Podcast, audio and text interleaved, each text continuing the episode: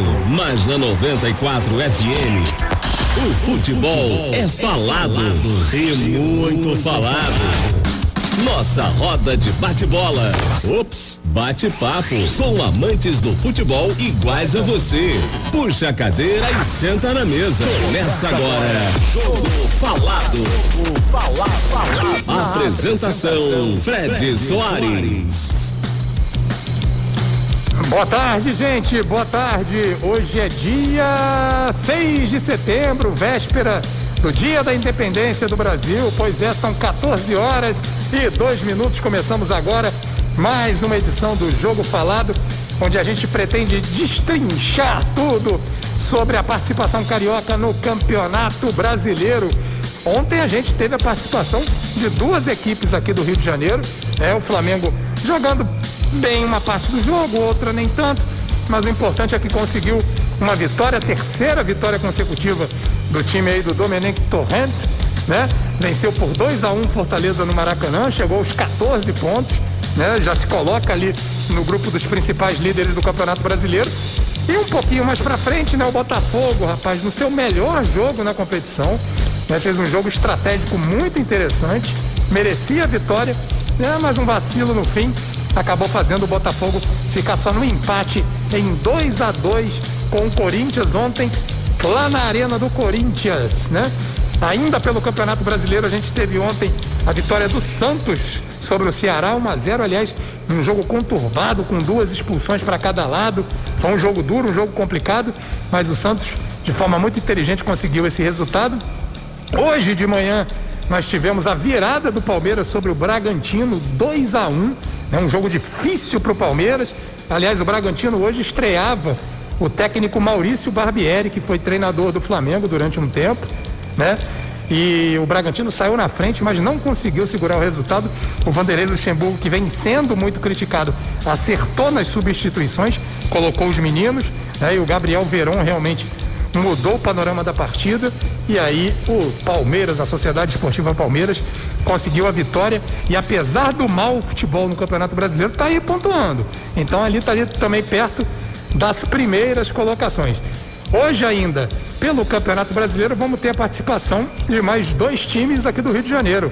É, lá em São Paulo, né, o São Paulo recebe o Fluminense. É isso aí, recebe o Fluminense a partir das 16 horas, né? E lá em São Januário a gente vai ter Vasco da Gama, né? Atlético. Isso. E Atlético Paranaense, né? Às 18 horas o Vasco aí tentando voltar às primeiras posições do Campeonato Brasileiro. Ainda pela competição nacional, a gente vai ter Internacional e Bahia, lembrando que o Internacional é líder do Campeonato Brasileiro e tem tudo para aumentar essa diferença. Vamos ter também Atlético Goianiense e Grêmio, o Grêmio em crise, hein? O Grêmio ali na boca da zona de rebaixamento. O Renato Gaúcho, quem diria, sofrendo já bastante pressão lá em Porto Alegre. Vamos ver como é que o Grêmio vai se livrar dessa situação hoje. E vamos ter também Esporte Clube do Recife contra o Goiás e o Curitiba recebendo o Atlético Mineiro. O Atlético Mineiro que vem de vitória durante a semana, se vencer novamente, vai chegar ali às primeiras colocações novamente do Campeonato Brasileiro. Bom, eu tô aqui hoje com o Soares Júnior, que volta aqui à nossa bancada depois de algumas semanas. O Tigo Soares acaba de adentrar aos estúdios da Rádio Roquete Pinto. Aí, presentinho, parecia agora locutor dos anos 50, hein? Quem vai falar isso é o Soares depois. Ele que entende muito mais de rádio do que eu. E também o professor José Couto Júnior, professor de História, integrante da bancada do livro, um amigo que eu fiz recentemente e de quem eu tenho muito prazer de contar com ele aqui nos estúdios hoje, um apaixonado pelo futebol e assim. E deu para notar que quando eu abri o microfone para ele, vai sair coisa boa, então peço licença ao Soares, peço licença ao Tigu para passar a palavra primeiro para o Zé Couto, para que ele dê bem curtinho o seu destaque inicial com relação a tudo que está acontecendo aqui no futebol do Rio de Janeiro. Boa tarde, Zé. Boa tarde, Fred. Muito feliz pelo convite. Boa tarde a todos e todas que estão ouvindo. Tô empolgado pra caramba de estar aqui. Tô matando, na verdade, um sonho de infância de poder vir para uma rádio falar sobre futebol. Então, assim, muito feliz. Agora, mais do que qualquer coisa, eu entendo que o futebol carioca tá com uma proposição legal bem aí para fazer uma graça no Campeonato Brasileiro. A gente vive secando o Flamengo, mas tá difícil. Ah, ah só para lembrar, o Zé é tricolor. Aqui as pessoas assumem o clube do coração, né? Como se percebe, né? É, é. A gente tenta explicar, mas tá difícil, mas hoje tem, tem jogo complicado lá com o Fluminense. Tomara que o Diniz lembre o Diniz do ano passado e a gente consiga ganhar lá do São Paulo. E eu acho que é isso. Vamos concentrar e torcer pro futebol carioca fazer bonito nesse ano aí no, no, no brasileiro de novo. Vou mandar um abraço aqui também para os meus amigos Anderson Baltar e Tony Vendramini, que são figuras tradicionais aqui nessa bancada. O Anderson, nas últimas semanas, não está participando porque ele está num compromisso profissional exatamente aos domingos. Tomara que em breve ele possa retomar aqui a trajetória dele no jogo falado. E o Tony hoje ganhou folga. O Tony hoje está de folga, está dando a descansada, está de cabeça meio inchada depois que o Botafogo. Olha, Tony, um grande abraço pro amigo Tony. Ele hoje, certamente lá com a cabecinha dele inchada, o Botafogo estava com a vitória na mão, pô, e na hora H deixou passar. Aí não dá, né? Soares Júnior, meu amigo, meu camarada. E aí, deixou de pegar tanto no pé do Domenech Torrente? é, na verdade, eu acho. É, primeiro, boa tarde a todo mundo. É um prazer participar aqui do Jogo Falado. Fred, eu acho o seguinte, o Domenech, eu acho, eu até escrevi isso ontem, que o Domenech Torrente, a gente só vai ver o time do Torrente em 2021. É o, time, que ele quer o mesmo. time que ele quer em 2021. Até 2021 vai ser isso aí. Ontem o Alex Escobar falou um negócio engraçado na transmissão do Premier, que ele, aqueles primeiros 11 minutos do Flamengo foram arrebatadores. Foi mesmo. E aí ele falou: parece que Domenech aceitou Jesus. Porque o time realmente, é, ele, ele jogou de um jeito que parecia o time do ano passado, marcando sob pressão. Então eu acho que, assim, é, o Flamengo tem chance, sim, de ser campeão, claro, né? É, porém, vai ser de uma forma diferente e muito apoiada no elenco que o Flamengo tem, essa forma, porque o elenco do Flamengo realmente é, é o melhor do Brasil. Então o Flamengo tem grande chance. Então meu destaque inicial é que eu acho que o, o Domenech Torrent ele vai fazer um trabalho é, de ajustes e de adaptação em 2020 para em 2021 ele fazer um bom campeonato. Agora, o que eu queria destacar também é que o futebol do Rio, até pegando uma coisa que o Zé falou, futebol do Rio, se você olhar os melhores jogos do Campeonato Brasileiro estão envolvendo times do Rio. Vasco e Santos foi um jogão. Jogaço é, e foi um ontem, jogão muito por conta do Vasco. Muito por conta Sim. do Vasco. Flamengo e Bahia foi um bom jogo. É, o primeiro tempo de Flamengo e Fortaleza foi um bom jogo. Botafogo Atlético Mineiro. Botafogo e Atlético Mineiro foi um bom jogo. E Botafogo e Corinthians foi um bom jogo. O domínio do Fluminense sobre o Atlético Paranaense também, a maneira que jogou e como foi organizado também foi muito legal. É, Falando assim, sobre, sobre o futebol do Rio está fazendo mesmo um, dever de casa, né? É, que bom, para esse começo de campeonato e considerando que é um campeonato atípico, que é verdade, Sim. é de fato um campeonato atípico onde muita coisa pode acontecer, arrancar bem é fundamental. Tigo, meu camarada. Tigu essa semana brilhou intensamente, rapaz. Ele tem um canal, ele participa de um canal, ele é um dos mentores de um canal, o Zona Rubro Negro. Exatamente. Né? E essa semana eles receberam o Pedro Bolsas. Sabe quem é o Pedro Bolsas? É um português, dono do lateral esquerdo, que é um dos sites mais visualizados sobre tática de futebol e é realmente maravilhoso. Você, a cada entrada no site é uma nova aula que eu tenho. E, e, ele, inclusive, foi auxiliar agora do. Do Gesualdo. Gesualdo Ferreira no Santos, veio trabalhar, então teve uma experiência no futebol brasileiro. E foi o entrevistado do, do Tigu e do nosso Bruno Pet lá no, no Zona Rubro Negra essa semana. Um belo programa, Muito recomendo obrigado. a todos. Mas agora a gente vai pegar o talento do Tigu e vai usar aqui no jogo falado, né? Vamos dar uma de Domenech Torrente, vamos mudar ele de posição e ele agora vai jogar aqui na rádio. Fala, Tigu, boa tarde, amigo. Boa tarde, meu querido, boa tarde a todos. Eu acho que destacar o futebol carioca como um todo é uma das melhores coisas que a gente pode, pode fazer. Eu acho que acompanha a relatoria nesse caso. É triste, de certo modo, pelo fato de Botafogo ter cedido um empate ontem, já quase no apagar das luzes. É, acho que faltou acreditar mais um pouquinho. Eu acho que, que talvez tenha sido isso naquela hora do agora hoje vai dar, hoje sim, hoje sim. Pois aí, é, foi exatamente foi essa sensação. História, exatamente, a sensação que eu imagino que o torcedor do Botafogo esteja é, é, passando seja mais ou menos essa. Às vezes não, não de raiva, porque a atuação do time, pelo menos eu vi parte do jogo, achei excelente, muito consciente daquilo que pode fazer, daquilo que deve fazer e tudo mais. Mais uma vez, Paulo Autori provando que ele sabe armar o time Sim. com o elenco que ele tem o que, o que vem me surpreendendo cada vez mais. E eu acredito que o Botafogo vai ter aí um, um, bota um, digamos assim, um 2020, 21, né? Já que não dá mais para dizer só 2020. É, pois é. Só acaba ano que vem, mas vai ter um carnaval mais tranquilo. Tá parecendo, acaba no carnaval. Tá é... parecendo futebol europeu agora, né? 2021, agora a gente fala assim. Mas é só dessa não, vez. É, é, o pior é que não deu pra gente se empolgar, né? A gente pensou que fossem aproveitar agora para isso, mas. Nisso tudo aí que você falou, o que mais me dói é que provavelmente não teremos carnaval, né? E o é... Soares, como me conhece bem, sabe o quanto isso me dói profundamente. Presuntinho também. Fred, eu Oi. queria fazer uma observação em cima do, de uma frase do Tingu, é, do Tingu, que é o seguinte. O Paulo Autori ontem deu uma entrevista na TV Botafogo quando acabou o jogo, uhum. em que perguntou ah, para ele avaliar ah, o desempenho do time. E ele disse o seguinte: o que que eu fiz de diferente do jogo de quarta para o de hoje?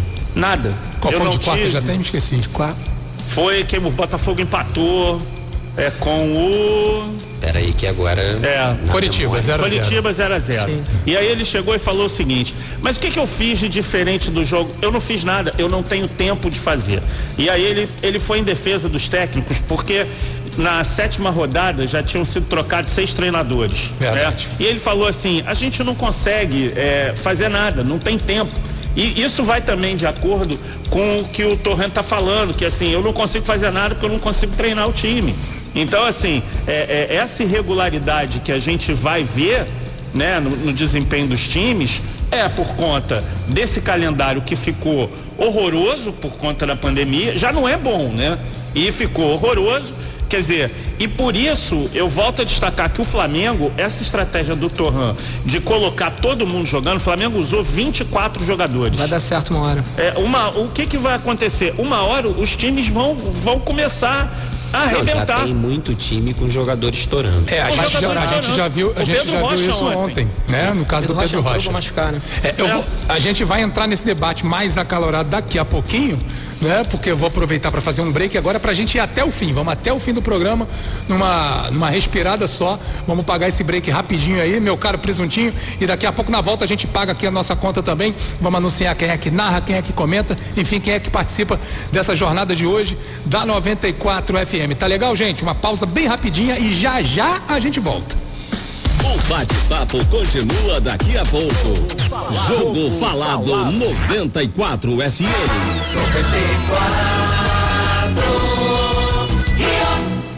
o governo do estado e a população do Rio de Janeiro precisam continuar firmes na luta contra o coronavírus. Mais de 2 milhões de casos evitados por conta do distanciamento social. Mais de 200 mil pacientes recuperados. Mais de 600 mil testes rápidos para os municípios. E mais de 150 mil vidas salvas. Vamos continuar nos protegendo. Com máscara no rosto e álcool em gel no bolso. E evite aglomerações. É tomar cuidado para retomar a vida. Governo do Estado do Rio de Janeiro. Tudo o que você precisa para começar bem o seu dia tá na 94 FM. De segunda a sexta, seis da manhã, Rodrigo Machado e David Costa comandam o Primeira, Primeira Página. Página. Trânsito, manchetes dos jornais. Previsão do tempo, horóscopo, prestação de serviço e muita música boa. Música boa. Primeira página com Rodrigo Machado e David Costa. De segunda a sexta, às seis da manhã. 94 FM. A dor não é anônima, possui rosto, identidade e uma história de vida. O sofrimento é individual, mas todos podemos ajudar estando atentos e apoiando quem precisa. Uma sociedade mais fraterna depende de todos nós. O CVV oferece apoio emocional gratuito 24 horas por dia, acolhendo sem julgamentos. Ligue 188 ou acesse cvv.org.br. De segunda a sexta, 5 da tarde, você volta para casa em boa companhia. Jorge Ramos movimenta a equipe de jornalismo. Conversa com especialistas. Ouve a sua voz. O painel 94, ainda mais moderno, ainda mais dinâmico. Painel 94. De segunda a sexta, 5 da tarde. Há uma série de políticas sociais para proteger crianças e adolescentes. Durante o período de pandemia e isolamento social, a atenção deve ser redobrada. Uma das ações é apoiar pais, mães e responsáveis para que consigam lidar com o estresse e acolher seus filhos, criando um ambiente de afeto e segurança em casa. No canal de telefone 160, sob orientação da Superintendência de Atenção Psicossocial e Populações Vulneráveis, é possível ter acesso a atendimento psicossocial. A dor não é anônima, possui rosto, identidade e uma história de vida.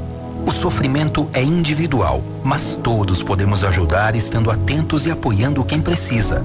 Uma sociedade mais fraterna depende de todos nós. O CVV oferece apoio emocional gratuito 24 horas por dia, acolhendo sem julgamentos. Ligue 188 ou acesse cvv.org.br. Quando você sintoniza 94,1 FM, você curte notícia. Quando você sintoniza 94,1 FM, você curte música. Quando você sintoniza 94,1 FM, você curte esporte. Quando você sintoniza 94,1 FM, você curte a sua companheira de todas as horas. 94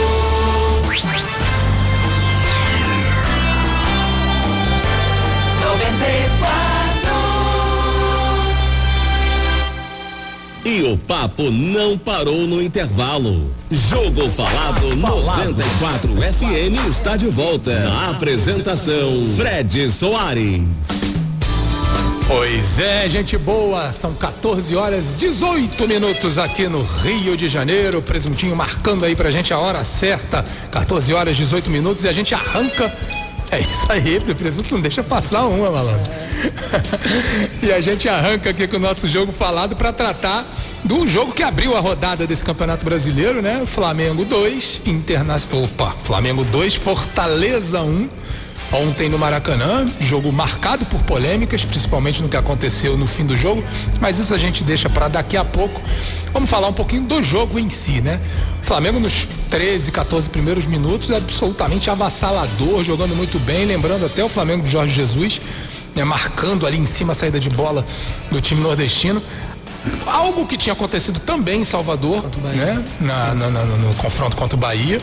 Flamengo jogando muito bem até ali, fez 1 a 0 poderia ter feito dois. Parecia que ia atropelar, né? É, num lance de contra-ataque mostrando que a defesa do Flamengo ainda não está acertado, o sistema defensivo ainda não está acertado possibilitou um pênalti. Fortaleza empatou, cresceu na partida, o Flamengo perdeu aquele domínio, né? Mas por volta dos 27, 28 minutos recuperou o, o controle do jogo, teve novas chances, poderia ter ido para o intervalo já vencendo.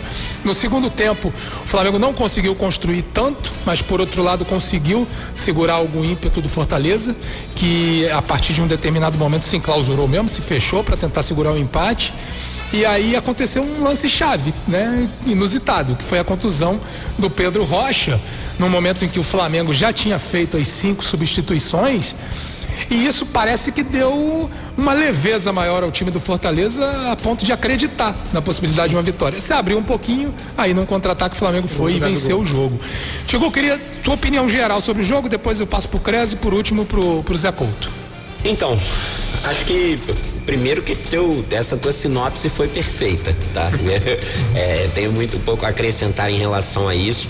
A única coisa que eu talvez faça um, um adendo aí é eu hoje evito, já comecei a evitar comparações do time do Domi com o time do Jorge Jesus. Ah, e a tendência será cada vez maior essa, porque tá claro que ele não pretende copiar, né? Exato. Talvez aproveitar exato. uma coisa ou outra, mas, mas no geral não. coisas que, Jesus. na verdade, Mas são coisas que na verdade já eram é, esperadas. A marcação pressão não é uma imitação do Jorge Jesus. Isso é uma tendência assim, do futebol ah, moderno. É né? uma tendência do futebol moderno do jogo posicional fazer isso. Também, você, isso. Você vê os times do Manchester City na pressão pós-perda, sufocando o adversário depois de perder a bola. Você vê esses times trabalhando a bola com qualidade da mesma maneira que a gente também costuma ver e passa a ver a movimentação no último terço do campo. É, mas aí, me permita só uma coisa, já que a gente está no debate aqui, eu vou interferir um pouquinho.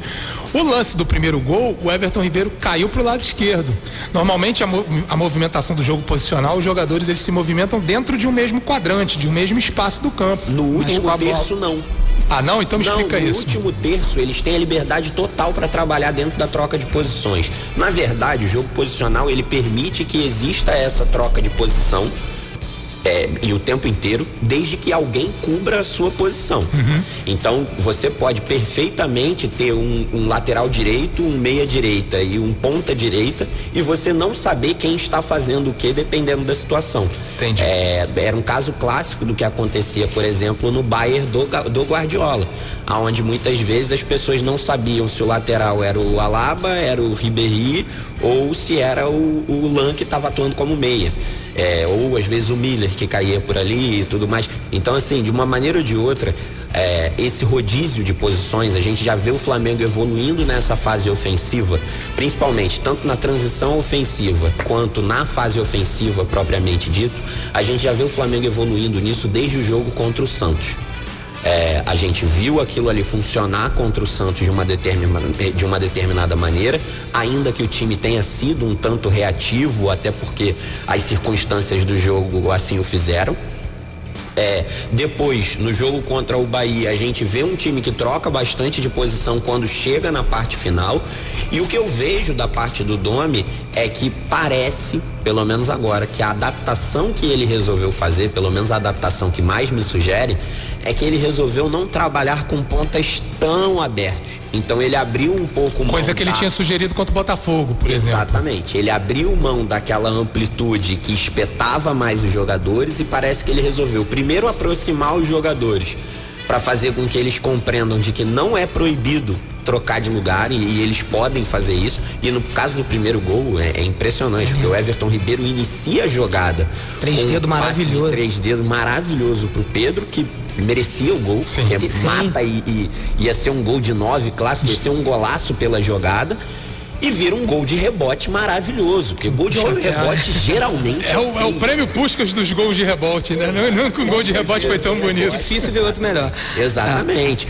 O Everton Ribeiro está numa fase iluminada onde a pornografia sai até quando, quando ele tá fazendo gol de rebote. Já foi no jogo contra o Bahia, aquela pintura, e agora o, o- esse, esse golaço mesmo de rebote contra o Fortaleza. E assim, o, o Tony Vendramini na semana passada falou que uma semana muda o campeonato completamente, né? Quando a gente estava aqui exatamente há uma semana, o Flamengo tinha cinco pontos. Hoje ele tem 14 pontos, está na ponta do Campeonato Brasileiro. E exatamente quando o time começou realmente a mostrar sinais de, de evolução. atrás a gente estava falando de um Flamengo que não vencia. Hoje a gente está falando de um Flamengo que está invicto a seis jogos. E O com Flamengo três teve dois vitórias, reforços também, né? com três Importante vitórias consecutivas. Quais? O Bruno Henrique sem jogar e o Gabigol também, né? Porque a, a mobilidade que a gente teve, a mobilidade que rolou naquele primeiro tempo e a, a movimentação que teve o time foi muito diferente. Até tudo bem, é complicado falar do Gabigol porque o cara, o cara faz o gol, é isso. São Pois quatro é. jogos Cara, mas, mas, mas o segundo tempo, o tempo que ele entrou antes dele fazer o gol, parecia que ele tinha acabado de comer uma feijoada. Como não disse o Alex absolutamente Escobar, né? Três Inclusive saiu, o pessoal diz que tanto a comemoração quanto a revolta na saída foi, foi uma resposta a isso. E o Escobar foi muito, muito feliz. Mas como que ele soube? Não, é, dá pra. Você acha que ali não rola um celularzinho, que as pessoas não estão ouvindo? mas não, tão as sabendo? pessoas sim, mas ele em campo? Não, não, falou antes. Falou antes. Não. O Escobar, o Escobar parece que já tinha tweetado e depois ele falou. Tanto que o Escobar depois consegue fazer. E aí eu acho Ah, bom, na transmissão da foi- Escobar. Que o Escobar depois ele, ele faz graça com ele mesmo e tuita falando que feijoada boa, hein? Ah, bom, é. se, ele, se, ele, se, ele, se ele escreveu antes, tudo bem, porque assim, a bola tava rolando quando ele falou isso e o Gabigol É, em campo, não, né? mas Mas, mas, assim, nada. fa- faz sentido pensar que é isso, e a gente fala sobre isso daqui a pouquinho, porque na hora do gol ele faz, né, um Sim. né? E- e, Fica assim, quieto aí, o cala a boca. quer plantar uma crise dele com o Domi que eu acredito que não tem. O cara que faz o gol e vai comemorar com o técnico. Não, e ele foi o Mas primeiro não pra jogador sair, do elenco né? a tá publicamente. fazendo isso o tempo todo. ele foi o primeiro jogador publicamente a abraçar o técnico, Exatamente. inclusive no momento mais complicado. Um, um pequeno adendo sobre Dá essa, pra gente passar pro- rotação. pro. O que o Domi faz so- é, é dentro dessa rotação e a quantidade de críticas gratuitas que às vezes ele recebe é, são um traço que a gente precisa combater um pouco. A temporada é diferente daquilo que a gente já viveu até hoje. Claro. Não tem como fazer milagre. O cara vai precisar fazer alguma coisa diferente. E ele foi criticado por colocar o Mateuzinho e foi criticado por colocar o Lincoln.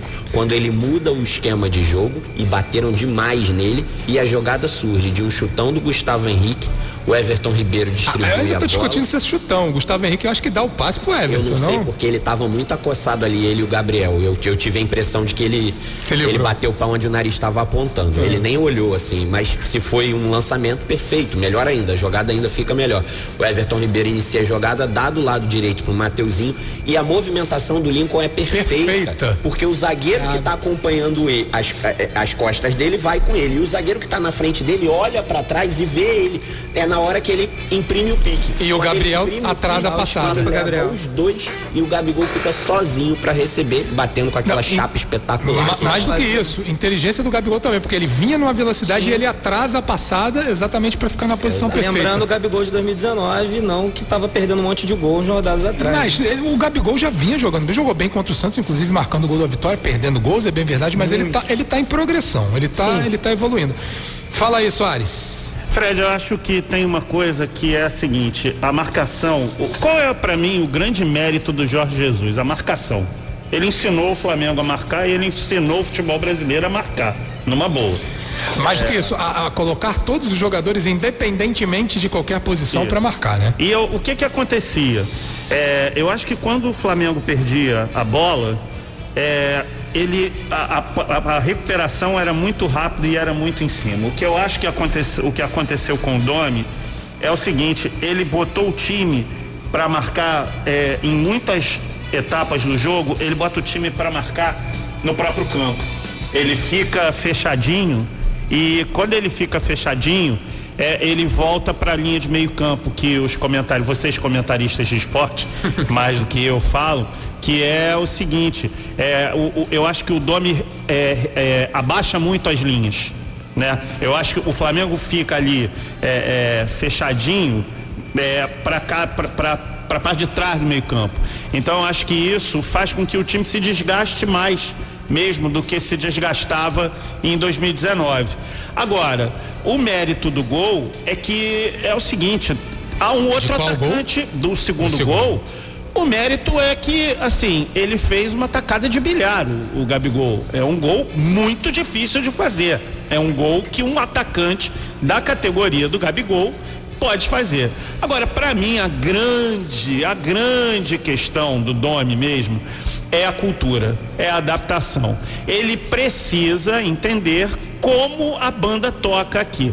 Se o Gabigol, e a gente tem que falar no si, porque infelizmente é, é, hoje em dia não é nem quando eu comecei, é, é completamente diferente, tem muito filtro, muita assessoria, muito tudo, e ainda mais com pandemia você não chega perto do jogador mesmo, tem que ser repórter ninja para saber o, por que, que o Gabigol saiu daquele jeito. Pois é, até agora não vazou, Não, né? não vazou porque ele saiu.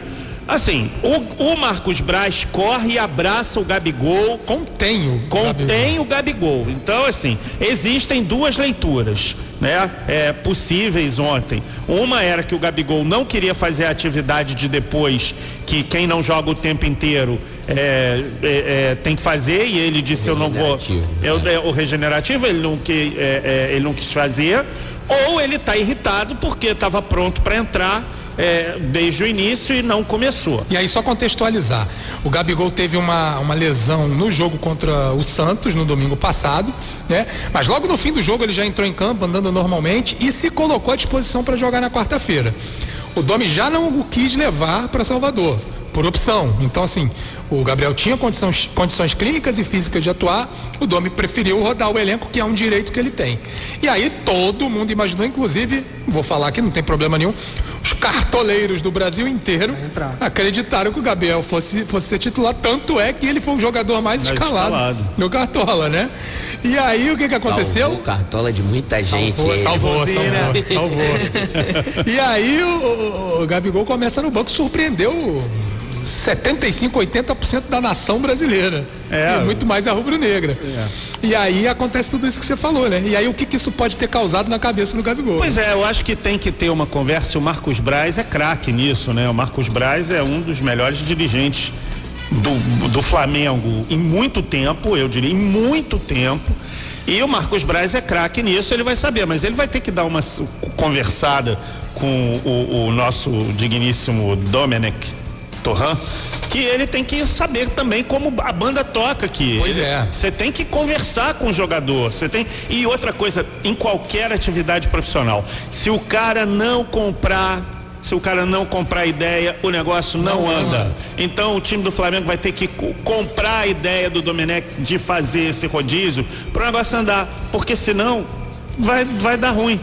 Com relação ao desempenho em campo, pelo visto já estão comprando, né? Porque a gente Sim. já percebe um jogo muito mais organizado do que foi há, há duas semanas. Eu achei e, e, e, e, uma outra questão. Não dá para culpar o Domi. Ele, ele é europeu, ele vem de uma outra cultura em que claro, o, o, o, ele roda o time ou barra o jogador, barra mesmo, que não é o caso. Em nenhum momento o Gabigol foi barrado. Toda vez aí que eu, que eu, que eu noto nos debates esportivos usarem esse termo barrado, bom, a Rascaeta foi barrado outro dia, não, ele não foi barrado né? Ele entrou no sistema de rodízio, mesma coisa o Everton. E fez um bem. É, pois é, e outra Aquele coisa. banco pra Rascaeta fez um bem. É, e outra coisa, o Tigu lembrou que semana passada o Flamengo vai numa atuada de domingo e quarta, não necessariamente domingo e quarta, vai ter jogo sábado, Quarto vai ter jogo, sábado, vai ter jogo quinta, caso. enfim.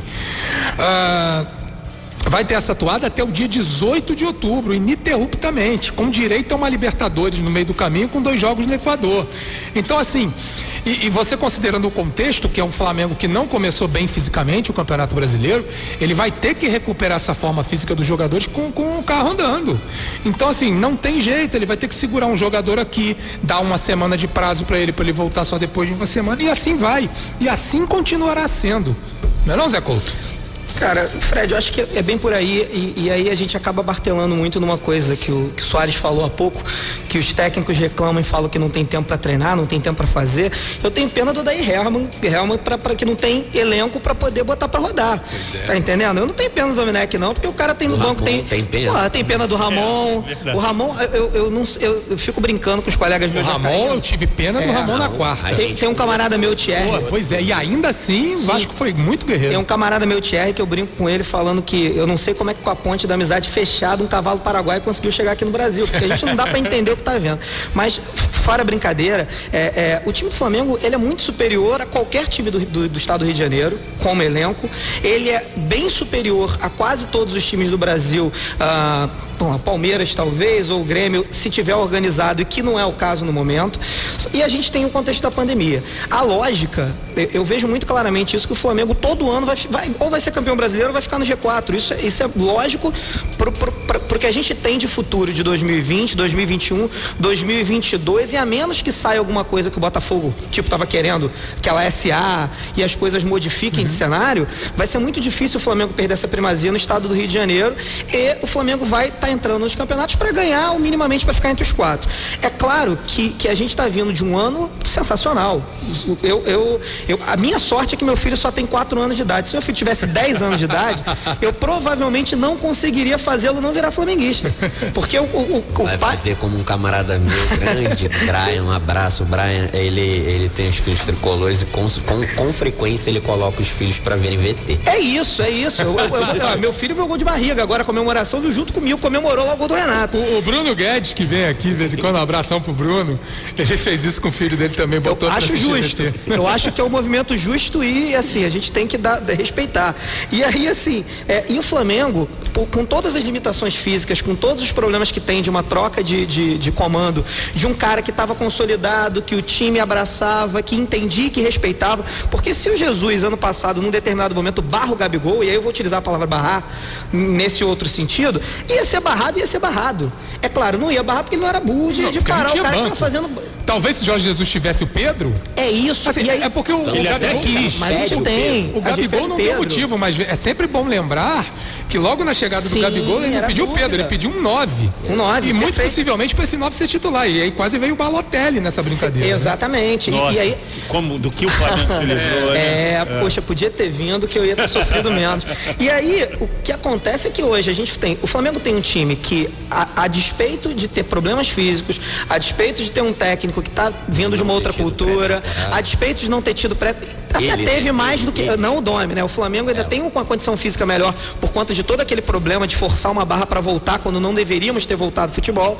Diante disso tudo, ou a despeito disso tudo, de todos esses problemas, cara, o cara tem Vitinho no banco, o cara tem o Gabigol que pode entrar, Diego o Ribas. cara tem Diego Ribas, o cara tem o, o, o Pedro Rocha, o cara Michael. tem o Michael que entra. Cara, o Michael ontem, ele, ele, no primeiro tempo, ele fez duas ou três jogadas que ele balançava, e eu fico imaginando eu, se eu fosse zagueiro, o Michael começasse a balançar pra cima de mim, eu ia ficar desesperado, porque eu ia saber que ia tomar um drible. Aí tu chega para trás, o cara corta para dentro e dá uma pancada e quase faz o gol de fora da área. Então, até isso o Michael tem melhorado também, essa questão dessa conclusão com chutes de fora da área.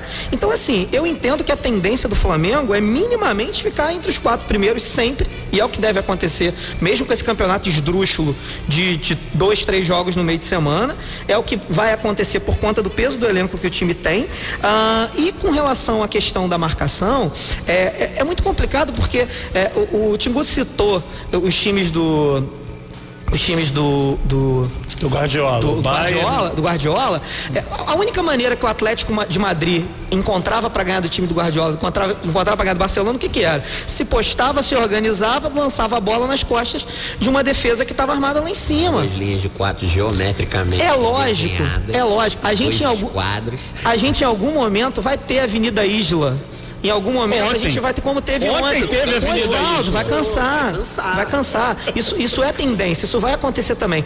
Mas não é qualquer time que vai conseguir ou dar a sorte ou ter a competência de conseguir segurar esse ímpeto do Flamengo, como Fortaleza ontem poderia ter levado um baile, tomado dois, três, com 15 primeiros minutos. Teve uma excelente Era para ser, era para ser 3 a 0 nos, sido nos 10 primeiros minutos. Nos primeiros minutos. O, o, primeiro tempo ter acabado 3 a 1 ou 4 a 1 não seria nenhuma não seria... Mas aí, Timbu, mas, mas aí que tá. até bizonho. O, o, mas o né? Fortaleza né? fez uma graça. O Fortaleza fez uma graça. Chegou a meter bola na trave, depois ah, podia ter virado sim, sim. o jogo. E é isso. E aí, assim, eu, eu encerro minha fala pensando como é que o futebol efetivamente é um esporte que a gente ama tanto. Porque o time do Fortaleza poderia ter, do mesmo jeito que empatou 1 um a 1 um no primeiro tempo, poderia ter saído 2 a 1 um Eu assisti ao jogo de ontem, lembrando muito a, a estreia do, do Jorge Jesus no Campeonato Brasileiro sim, contra o Goiás. Sim, foi. Quando o Flamengo faz 1 a 0 e aí o Goiás empata e mete uma bola na trave. Exato. E aí o Flamengo ganha de 18. Não, é, né? Ganhou de 6 e poderia ter ganho, parece que de 13, alguma coisa. É, assim, muito gol perdido. Porque o melhor o Jesus jogador. Furioso, porque... Não, Jesus Furioso e o melhor jogador do Goiás foi o Tadeu. É. Foi, o Tadeu pegou é. tudo. Tadeu pegou tudo. Sim. Impressionante. Dizem que Jesus não ficou tão furioso desde o problema que ele teve no templo lá em Jerusalém. Ô, Fred, eu Fala, queria falar uma coisa. Manda eu, ver. eu fiz umas contas aqui. Eu adoro contas, né? Ainda estamos na oitava rodada, mas tem umas contas interessantes. Desde que o campeonato tem 20 clubes, que é 2006, ninguém deixou de ser campeão fazendo 76 pontos. Ou seja, pelo menos. Pelo menos 76 pontos. Claro, o Flamengo de 2009 fez 67. Foi mas foi um campeonato. Até hoje. Pois é, mas foi um campeonato atípico, foi aquele deixa que eu deixo. Então ninguém o ideal para os times, ninguém queria ser campeão, o Flamengo tomou, Quis. né?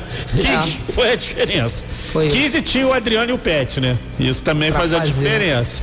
Então, é, o que que acontece? Eu, eu gosto, e ainda mais com essa tabela descasada, eu acho que a gente tem que prestar atenção no aproveitamento dos times, né? Então, assim, esse aproveitamento de 76 pontos é um aproveitamento de 66,6%. Tá? Ou seja, dois terços. Dois terços do. A cada, exatamente, a cada três pontos ganha dois. O famoso é. dois pontos por rodada. Dois pontos por rodada, que dá uma vitória um empate, uma vitória um empate, o cara consegue 76 pontos. O aproveitamento hoje do Flamengo, o Flamengo está na vice-liderança do campeonato é, em pontos, né? Mas o Flamengo é o sexto em aproveitamento. Né? O melhor aproveitamento é o do Inter, que tem 76,7% de aproveitamento, é um aproveitamento muito grande. Em segundo lugar, vem o Atlético Mineiro, que tem 66,6%, e depois tem São Paulo, Vasco e, e, Palmeiras, que tem 61%. O Flamengo tem um aproveitamento de 58% nesse momento. Tá? É, se a gente fizer o recorte dos últimos seis jogos, né? É que, é que são os jogos invictos do Flamengo. O Flamengo ganhou quatro jogos, empatou dois, então o Flamengo tem um aproveitamento de 77%. Flamengo tem que fazer o que para ir para esse número mágico dos 66? Ganhar os dois próximos jogos. Ganhando os dois próximos jogos, o Flamengo faz 20 pontos em 30 possíveis. É uma numeralha do caramba, no rádio a gente vai ficar falando, as pessoas vão ficar perdidas. A questão é a seguinte: o Flamengo tem que compensar as duas derrotas da primeira rodada para entrar no pique para ser campeão. Enquanto o, tem que torcer para o Internacional E começar a cair. É. Porque tu- senão. tu acredita que o Internacional vai manter esse pique? Não sei, Olha, eu. eu não sei. Eu, eu Quando começar três jogos por, por semana? muito Internacional tem Libertadores e Copa do Brasil, isso. né? O, liber- o- É o. Internacional também compete em todas as competições. Quem leva vantagem nessa história é o Atlético Mineiro. Sim. Porque já foi eliminado de absolutamente tudo, e passa, a- investiu muito pesado, um time que custa muito caro e passa a lutar é, praticamente por uma obrigação. Que é a obrigação é do obrigação. São Paulo é, é, é ser campeão brasileiro, pelo- é fazer do Atlético bicampeão brasileiro. E ainda vem com tabu nas costas, o que deve pesar em algum momento dessa 40 temporada. pancada de ano sem ganhar. 50, 50, vai pra 50, 50 agora em, em 21. Eu Ruim tinha demais vezes pra caramba, é quando o verdade. Atlético É, o- Mineiro foi campeão. Agora, uma das coisas interessantes que você falou é de oito primeiras rodadas, o Guardiola costuma dizer no, no livro dele, ele fala isso inclusive, mas quem fala é o Martin Pirenot, é, que um campeonato se perde nas primeiras oito rodadas e se ganha nas últimas oito rodadas. Qual que era o grande problema quando o Dom entrou, principalmente nos dois, três primeiros jogos? Pô, peraí, o cara teve duas derrotas e um empate. Não, desse jeito o cara vai chegar na oitava rodada completamente Pendurado. descolado do Não. grupo e tudo mais. O Flamengo já vai ter perdido um campeonato. Não, o Flamengo chega na oitava rodada dentro do bolo. O que permite a ele, independente do aproveitamento, até acredito que talvez a gente venha a ter um campeonato com um campeão com, com uma baixa de pontos por conta da questão física. Eu acredito que a gente vai conseguir ter uma, um, um- um campeonato um pouco surpreendente em relação a isso. Agora, no que diz respeito a estar na briga, eu acho que o Domi conseguiu, a despeito da impressão do estilo dele, ele conseguiu tornar o time competitivo para não deixar que o campeonato se perdesse após essas oito primeiras temporadas, essas oito primeiras por rodadas. Acho- o, o Fred, o, o, o Eugênio Leal, nosso amigo. Ô, abraço. Já participou aqui. É, o Eugênio ele, ele usou uma descrição no Twitter que eu adorei, que ele falou o seguinte. O piloto catalão começou, botou o carro na estrada. Ele, foi? Agora ele botou o carro na estrada. Então, quando você sai da, vi- pra viagem, você dá aquela parada no posto, ainda Tá pega a né? cidade, engarrafamento, né? E tal, sinal parado. Mas quando bota o carro na estrada, ele, ele acelera. E foi isso, Jesus ano passado ganhou o campeonato não com oito rodadas. E a gente, e se a gente for pensar. Na frieza É. dos números, os- as primeiras oito rodadas do Jesus foram piores do que as oito Exatamente. Eu quero, eu quero aproveitar isso. O Joel chegou. Santana, o Joel Santana pode falar que foi campeão brasileiro ano passado com o que ele estava fazendo Pois no é. começo do ano. Olha só, aproveitando aí o que o Tigu falou, tô com os números aqui, ó. Nas oito primeiras, nos oito primeiros jogos, não nas oito primeiras É, rodadas do campeonato, jogos. né? Lembrando que Jesus teve 20 dias de pré-temporada. E Sim, teve, importante. E, e teve jogos de Copa do Brasil também no, no meio desse E caminho, Atlético, né? coisa que o. Domi não teve. Ele até agora só jogou o Campeonato Brasileiro. Vamos lá. O nosso JJ teve três vitórias, três empates e duas derrotas. E o Domi já tem quatro vitórias, dois empates e duas derrotas, ou seja, muito parecido. Sim. O aproveitamento de pontos, 50% do JJ, 58,3% do Domi, já é maior. Ah, a posse média de bola, né? Ah, do JJ, 61,4%, o do Domi, 60,8%. Empate Tá técnico. próximo. Né? O que, que vem Vai, agora? sobe, presentinho, vai. Tá aí, ó, o selo. Selo o Domenech de qualidade. O selo Domenech de qualidade. Gols marcados pelo JJ, 14. Lembrando que foram seis em uma única partida. É, o Goiás. desequilibra Goiás, muita coisa, Ainda né? que tenham sido cinco contra o Bahia, mas E, e o, e o Domenech, é, o time do Domenech já tem 11, muito mais espalhados nesses oito jogos. E o gols sofridos, o JJ 11 e o Domi 10. E eu acho que os dois pelo mesmo motivo, a questão da linha. tiveram problemas É, a, início. a linha ainda muito mal trabalhada, né? Exatamente. Quando o JJ acertou, parou de tomar gol. E é uma possibilidade. O Domi também corre esse risco. Eu acredito como o time vem evoluindo, isso seja um caminho. A tendência é modificar. E, e, e, Qual e assim, Flamengo mais forte? Como assim? Como elenco? Como elenco? O atual. o de Não hoje. é? O de hoje. Não, eu também acho. Esse ano. É, isso daí eu não vejo. aliás, eu tenho- Principalmente se a gente for pegar o início do Jorge Jesus, que não tinha Felipe Luiz, que não tinha Rafinha. Aliás, eu tenho, um uma, te- eu tenho, eu tenho uma tese, eu tenho uma tese que é a seguinte: o time do JJ não rodava tanto porque não tinha tanta opção. Sim. Tanto é que a- a- todas as contratações que chegam para o banco, não é porque nenhuma contratação em tese veio para ser titular, foram exatamente para reforçar o banco e ele poder rodar mais, já sabendo o que ia Foi acontecer, a né? pedido dele e a pedido do próprio elenco que pediu para aumentar a, a competitividade e a qualificação dentro do próprio elenco. Então, é mais um traço do elenco ser muito profissional. Eu acredito que essa questão do rodízio, pouco a pouco os jogadores vão É, começar a entender. me- me passa essa porque impressão vão olhar também. o amiguinho do outro time estourando e o cara vai virar e falar assim, pô, pior do que ficar no banco e jogar só É estourar. 45 é estourar e passar três semanas sem jogar com Exatamente. couro comendo, seis rodadas em três semanas. Olha, eu como tricolor, a única coisa que eu torço é pra dar problema no vestiário. Fora isso, a tendência, a tendência é de novo o negócio começar a ficar complicado e o Flamengo começar a ganhar, porque é, a- esse cálculo assim, só voltando no que o Tigu falou lá atrás, da questão das oito rodadas no começo, oito rodadas no final, respeito muito o Guardiola e óbvio que ele entende muito mais de futebol do que eu, mas uma coisa é você falar numa perspectiva de futebol europeu, que às vezes você tem dois times que vão estourar, e aí vamos lá, você tá falando de Real Madrid e Barcelona, se você ficar oito rodadas no- como técnico do Barcelona, vendo o Real Madrid fazer 10 pontos na tua frente, pra tu tirar é complicado. Aqui no Brasil, o Jorge Jesus pegou o time do Flamengo, Não, seria quantos pontos campeão, atrás do Palmeiras? Oito. Oito pontos atrás? Não, oito pontos atrás Oito. e ele seria campeão se ele tivesse pego o time com nenhum ponto quando ele entrou. E é isso. Ah, e a sim. tendência, e a tendência, se o Domi con- consegue, na verdade, organizar o time, consegue acertar essa questão da linha de trás com a qualidade do elenco, a tendência é o time começar a ganhar de novo. E aí é, é, é, tem, tem muito futebol, tem isso, né? Eu lembro do Fluminense de 2012, que às vezes jogava absolutamente nada e ganhava o jogo de 1 a 0 com uma bola sofrida. Ontem o Gabigol. Era o gol, é, mas era o Fred fazendo gol e o Cavalieri fechando, fechando gol, fechando Esse gol. título do Fluminense Exatamente. Eu acho que em 2012. 2010 Exatamente. também Mas- teve mas do por- jogo contra o sim. Inter, que foi o milagre de Berna. Milagre de Berna.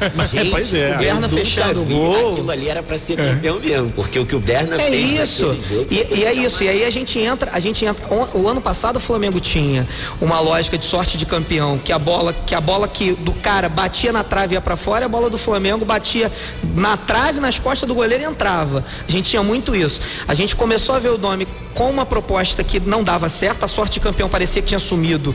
E aí a gente viu o Gabigol perdendo um monte De gol. naquelas duas traves do Bahia. E aí, exatamente, e a gente É isso começa, e a gente começa a perceber isso. E aí, é, quando eu falo do Gabigol ontem, ele não estava jogando absolutamente nada. O segundo tempo do Flamengo foi, foi muito, foi muito páreo, é, foi muito pareado com, com Fortaleza. Foi de ponto dar sono. Deu achar, de dar sono. Pareado em baixo nível, de né? O jogo nível. todo no meio campo. De baixo nível. E aí, de, de imaginar de dar sono, eu quase tá batendo o olho e tinha que ver o jogo depois do Botafogo. Eu falo, como é que eu vou ver outro jogo agora? e aí me, me surge o Gabigol de novo com uma perspectiva de sorte de campeão. Se a gente for imaginar que aí o Gabigol volta a ser o Gabigol. Ele há três rodadas atrás ia mandar aquela bola na, na- na- na arquibancada do Maracanã. No- no- no- é- é- o, o Gabigol, ele, ele também tem algumas coisas onde às vezes ele parece que os gols mais difíceis, sabe? Ele faz, né? É. É. Parece que às vezes a bola que tá muito fácil, e aí o Pedro, nesse caso, é o cara que simplifica. É o, o, o, o nove de um toque só na bola, de ajeita o corpo, bate de qualquer jeito. Eu acho que tem isso. Agora, Prendeu na laranjeira. não que, assim, O que, que é isso aí, Prison? Sabe aí? Xerém. explica, Ah, tá. explica, mas não justifica, tá? O estado do gramado do Maracanã. É, é nessa pauta que eu queria entrar. E aliás, acho que a coisa chegou a um nível máximo de, de crise nesse sentido, né, na relação do Flamengo com a empresa que, é, que, que cuida do gramado do Maracanã, porque a partir do momento em que o jogador, capitão do elenco, né, o Diego, Não, e o, é, e o Felipe Luiz, outra liderança. antes o Felipe Luiz, o Diego ontem, depois o vice-presidente de futebol Marcos Braz, Que já tinha se posicionado criticam, mas de forma veemente a questão da condição do, do gramado, né, deixando claro que foi uma ação proposital, né, tanto do Diego quanto do, do, do- do Marcos Braz fazer esse tipo de reclamação assim, porque não dá. A gente está em setembro de 2020, pleno século sem gramas. pleno século XXI, assim, eu, eu, eu- me recuso a acreditar, Creso, que não haja tecnologia para dar jeito no, no gramado do Maracanã. Lembrando que falam, não tenho essa comprovação, o, o gramado do Maracanã sempre teve problemas e tal, mas do jeito que está é de eu vi 2014 para cá. E aí falam que durante a obra houve um rebaixamento do gramado Exato. que o aproximou do lençol freático ali do, do Rio Maracanã e por isso a umidade ali é Mesmo constante. problema que acontecia na extinta arena da Baixada, porque embaixo da arena da Baixada você também tem um lençol freático. E lá a, a solução foi colocar a, a grama sintética, né? Mas você sabe qual é a desculpa oficial, né? Não, O que me fala. disseram? Aproveita e me que fala, parte do Maracanã, que parte da grama não pega sol. É, é o que eles falam. E aí, Mas aí a isso, Mas tecnologia. não pega mas- sol a 50, o Maracanã tá com 70. 70 anos. Não. Pois é, assim, a menos que o sol tenha Mas pra isso. mudado o layout. Não, mas calma aí, gente. Mas pra- Ou então a, po- a posição, a posição da Terra mudou. Pode uma mexida, né? Sei lá, o negócio tá escorre... é, é- é terra plana que fala hoje. É, pois, meu Deus que tá isso explica muita coisa, cara. Isso explica muita Deve coisa. ser isso. Cara, porque não dá. E, e mesmo que fosse isso, Não, você tem, tem tecnologia. Pois é. Claro, o Botafogo, o Botafogo É. contratou uma A empresa. impre- Não, o Holanda Flamengo também. Eles eles estão usando, mas não tá dando jeito. Tinha um esquema de jogar no, no, na- na- no campo de treinamento? Não tinha como fazer na- isso? Então, No campo de treinamento não, por Grêmio tentou? sanitária, mas uma dúvida que eu tenho aqui. Não, o Grêmio jogou, mas no Campeonato Gaúcho. saber se alguém sabe dizer o porquê, porque todos os, todas as desculpas me parecem muito, muito é, é, é, frágeis em relação a isso. É porque o Flamengo não pode mandar os seus jogos na Gávea. Porque não tem público. O problema seria Sim. público. É, Aí a verdade. gente fala, não existe uma cabine de transmissão. Gente, com todo respeito, um módulo se constrói rapidamente em relação. Não, mas a, a TV Globo tá transmitindo do estúdio. Não, é- é- Sim, não, tem mas essa. pra você Vocês já foram a em jogo? O câmera. Fred provavelmente. Alguém já foi jogo? Eu já fui jogo na Gávea. Já, Muitos? já fui muito jogo Assim, na não, mas, é. Profissional. Profissional, né? Já, já foi. Aquilo ali era, era sensacional. Era sensacional. A gente assistiu o jogo.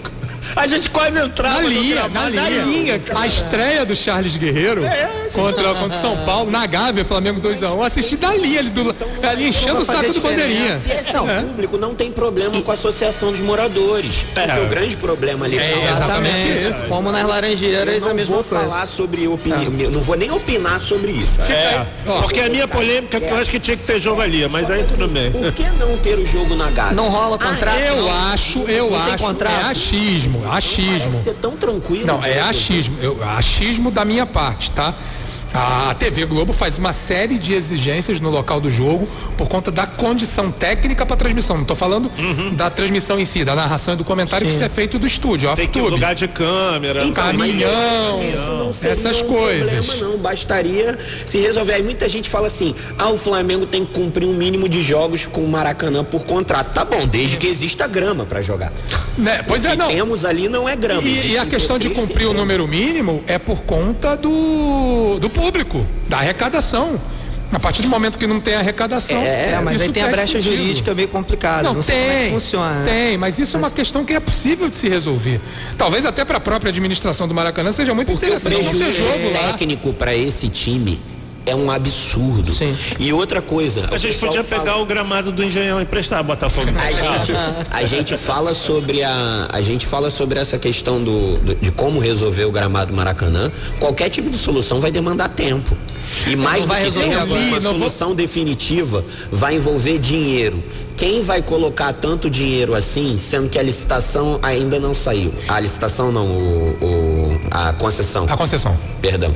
É, Não, pois é, saiu. pois é. Ninguém vai dar um dinheiro a fundo perdido ali sem saber quem vai ser dono daquilo ali por- pelos próximos 35 anos. Pois é, e, e olha só, tem um detalhe. Eu li em algum lugar que o Flamengo vai aproveitar uma brecha que vai haver no calendário em outubro, talvez. Não, setembro agora, É dia 15 setembro? de setembro. O Flamengo tem, tem 15 dias. Mas Só. não tem jogo nem do Fluminense? Nem do Fluminense, nem do Flamengo. Para colocar um semi. É, É, uma mas. versão semi, né? Não, meio, não, meio não vai grama, ser nem meio. um híbrido. Vai ser um. Vai ser um. um- vai rolar um, um, um MacGyverismo ali. É aquelas O pessoal- pedrinhas que o pessoal jogava na década de 90, agora vai ser O um pessoal pouquinho vai mais. fazer um, um- um famoso. Vai dar o famoso Não, jeitinho. Porque assim, eu tuitei ontem, assim, não sei, se, não sei se é uma coincidência palavra- até agora, a palavra faltou. mas o Flamengo tem quatro vitórias na competição, três delas obtidas fora de casa, no Couto Pereira, na Vila Belmiro e no Pituaçu. Isso, e o Pituaçu, debaixo de uma chuva tremenda e um gramado o gramado sensacional. ótimo. Coisa, né? Olha isso. A gente imagina- pode aprender, o, a- O, o as Goiás autoridades do Rio o podem aprender. Serrinha, gente. Como é que é? O Goiás manda o jogo no Serrinha. O Goiás, mas é um estádio, né? Sim, mas ainda assim é um estádio que nem pode receber público pra Série A. É verdade, não Porque pode. não tem nem 10 mil lugares. Assim, Eu- eu- vale, Tem vale, problema do VAR. vale tem- pelo menos uma explicação ou da CBF. Explicação não, porque ninguém foi cobrado até agora, mas assim, eu, eu tô cobrando Ah, então aqui fica a nossa e cobrança. acho que a mídia pode começar a cobrar. Por que que não deve, é, por que que não pode ter jogo na Gávea? O que que impede de ter É. jogo na Gávea? Ah, é o, ve- ninho eu ah, sei é o vestiário que não é adequado? Então tá bom, tá Tá justificado. é. Não sei, não sei, tô É. aqui conjecturando. Ah, não, não, não, não comporta o caminhão da TV Globo. Ok. Tá explicado. Mas até agora não surgiu nada, porque o gramado da Gávea é bom pra cacete. Não, era maravilhoso. A- a- algumas seleções treinaram A lá na seleção da Copa, Holanda a preparou, seleção da né? Holanda Exatamente, treinou Chile. ali. Depois Chile o, o. Chile para a Copa América, nas Olimpíadas também foi utilizado. O Flamengo trocou o gramado recentemente para que ele tiver, mantivesse o alto nível e para que fosse a mesma grama do ninho, mesmo que o time não jogue lá, mas as categorias de base jogam, então acreditavam ser o cenário ideal. Não adianta é, é continuar jogando no Maracanã porque o prejuízo técnico é visível. Não adianta querer botar na conta do jogador, do técnico. Se a bola não rola, não adianta você ficar treinando rondo, como ele treina e querendo passes rápidos e movimentação de bola, se a bola quica o tempo É, todo. ontem- Isla ontem, Eu falei, o Isla ontem exatamente foi traído. Não Ele- deu nem pra dizer que foi ah, coisa de perna de pau. Na hora que você olha, você vira e fala, A bola nossa, dá uma que puladinha. canelada. Ela dá uma pulada ali na maldade pra ele. Aquilo ali não É, e, e depois teve um outro lance também com o Arão. Que deu um contra-ataque, inclusive, pro Fortaleza. Sim, sim. Acho que um pouco antes do segundo gol do Flamengo, inclusive. Enfim, esse é um problema aí, um problema. Eu diria que hoje, mais do que time, o Flamengo tem esse baita problema, porque foi no campo onde o Flamengo conquistou praticamente o campeonato brasileiro no ano passado. 17 vitórias. Foram 17? Não Ah, é verdade. Teve, teve dois empates. Dois né? empates. 17 vitórias e dois empates. Esse ano já tem, já tem duas derrotas, né? Não, uma, derrota, derrota. Uma derrota Uma no Campeonato derrota, Brasileiro. dois empates e uma vitória. Mas a vitória obtida ali meio que a São duas derrotas se a gente contar do, o time do Mauricinho no início do, do no Carioca. Campeonato com o Carioca. Tá. E uma coisa, o- ontem o momento em que o, o momento em que o Flamengo mais bem jogou foi exatamente no começo da partida quando o gramado não tá tão desgastado. Exatamente. À medida que ele foi se É só desgastando. ver como o time conseguiu desenrolar as coisas na Vila Belmiro, como o time conseguiu Pois é. desenrolar as coisas. No Pituaçu, No sob Pituaçu, temporal. Mesmo sob temporal, era um gramado que mostrou uma drenagem competentíssima. Então, assim, eu acho que o Flamengo se ressente muito disso e isso é um problema que precisa ser resolvido. Como? Se vai jogar no estádio da Portuguesa da Ilha, se o que que vai fazer, eu acho que nesse momento não interessa. Interessa resolver o problema. Talvez fosse o caso mesmo de, ó, não tem jogo no Maracanã durante um mês, vamos resolver esse problema, a gente vai jogar ou na Gávea, ou seja, seja lá onde for, porque assim, isso a longo prazo pode causar muito prejuízo O ao próximo Flamengo. passo e é o ao Flamengo Fluminense resolver também. mandar jogo longe de casa. Já que é conject... já que e- tá e ao Fluminense conjecturando, também. já que tá será que existe mesmo uma vontade da diretoria? Porque tô- tá reclamando, né? Mas não tá jogando muito pra torcida, porque como, como, como o Tigu falou, a partir do momento que a gente começa a olhar e a gente vê que é, a, a Gávea tem um gramado melhor, você tem uma estrutura, você não tem é, nenhum apontamento do porquê que não pode ter, tá? É, se você faz um movimento, uma diretoria que já brigou com a Globo por conta de tanta coisa durante Faz o Carioca, ah, Poderia brigar parece por isso. A muito não, a não ser que esteja em contrato. e né? se esteja jogando, ou esteja jogando pra galera essa, essa preocupação, porque é, vai ter que gastar uma grana fazendo algum movimento. Não, mas o não é problema não problema seria do nem esse dinheiro, não. Não, Acho Não, eu digo, eu digo pra- isso, pra eu digo isso a no sentido, tranquilo. se você fala, por exemplo, se você fala da Gávea, você vai ter que ter é, lá a instalação do VAR, e tem toda a lógica da câmera, não sei quantas câmeras que tem que ter. O VAR, uma, uma lógica as talvez câmeras, né? Porque é, a administração do VAR é feita de fora. Sim, toda uma lógica de preparar talvez vestiário, como você apontou, ou uma lógica de preparar uma logística que teria que sair para o Flamengo. Sei lá, talvez é, a, a- a lógica de soberba que às vezes um time tem de ser muito superior e achar que vai ganhar de qualquer maneira pode estar chegando também nesse ponto de, mesmo com esse campo ruim, eu vou ganhar. Eu- e, e tá jogando pra galera. Não, porque eles estão manifestando Não, claramente se- que o gramado é, está então, atrapalhando. Se isso chegou no departamento de futebol do jeito que chegou, eu, eu- é uma É, tese não. que eu passo a, a- a dar uma descartada justamente pelo fato do Marcos Braz já estar reclamando pela mais segunda tempo, vez. tem razão. É, e já está reclamando disso com força. O Jesus já tinha reclamado, então o, o, o assunto é velho. É assim, o, os caras não estão não tão conseguindo. O posicionamento do Diego ontem foi muito forte. Foi muito forte. E público, né? Notório, assim. Não, não, não foi com meias conversas, né? São 15 horas no Rio de Janeiro, jogo falado comendo solto, né, meu caro presuntinho? E vamos falar do outro jogo de ontem, né? Outra boa participação de um time carioca. Podia ser melhor, né? Que foi o empate entre Botafogo e Corinthians lá na Arena do Corinthians, né? 2 a 2 O Botafogo venceu o jogo até o finzinho. E eu vou tomar liberdade aqui que eu tenho um oráculo, Creso, quando o assunto é Botafogo, que é o meu fisioterapeuta, o Azé Tavares, que está cuidando do meu combalido joelhinho. E assim, eu vou tomar liberdade. Ele me mandou um WhatsApp me sugerindo os assuntos a serem debatidos e eu gostei de todos.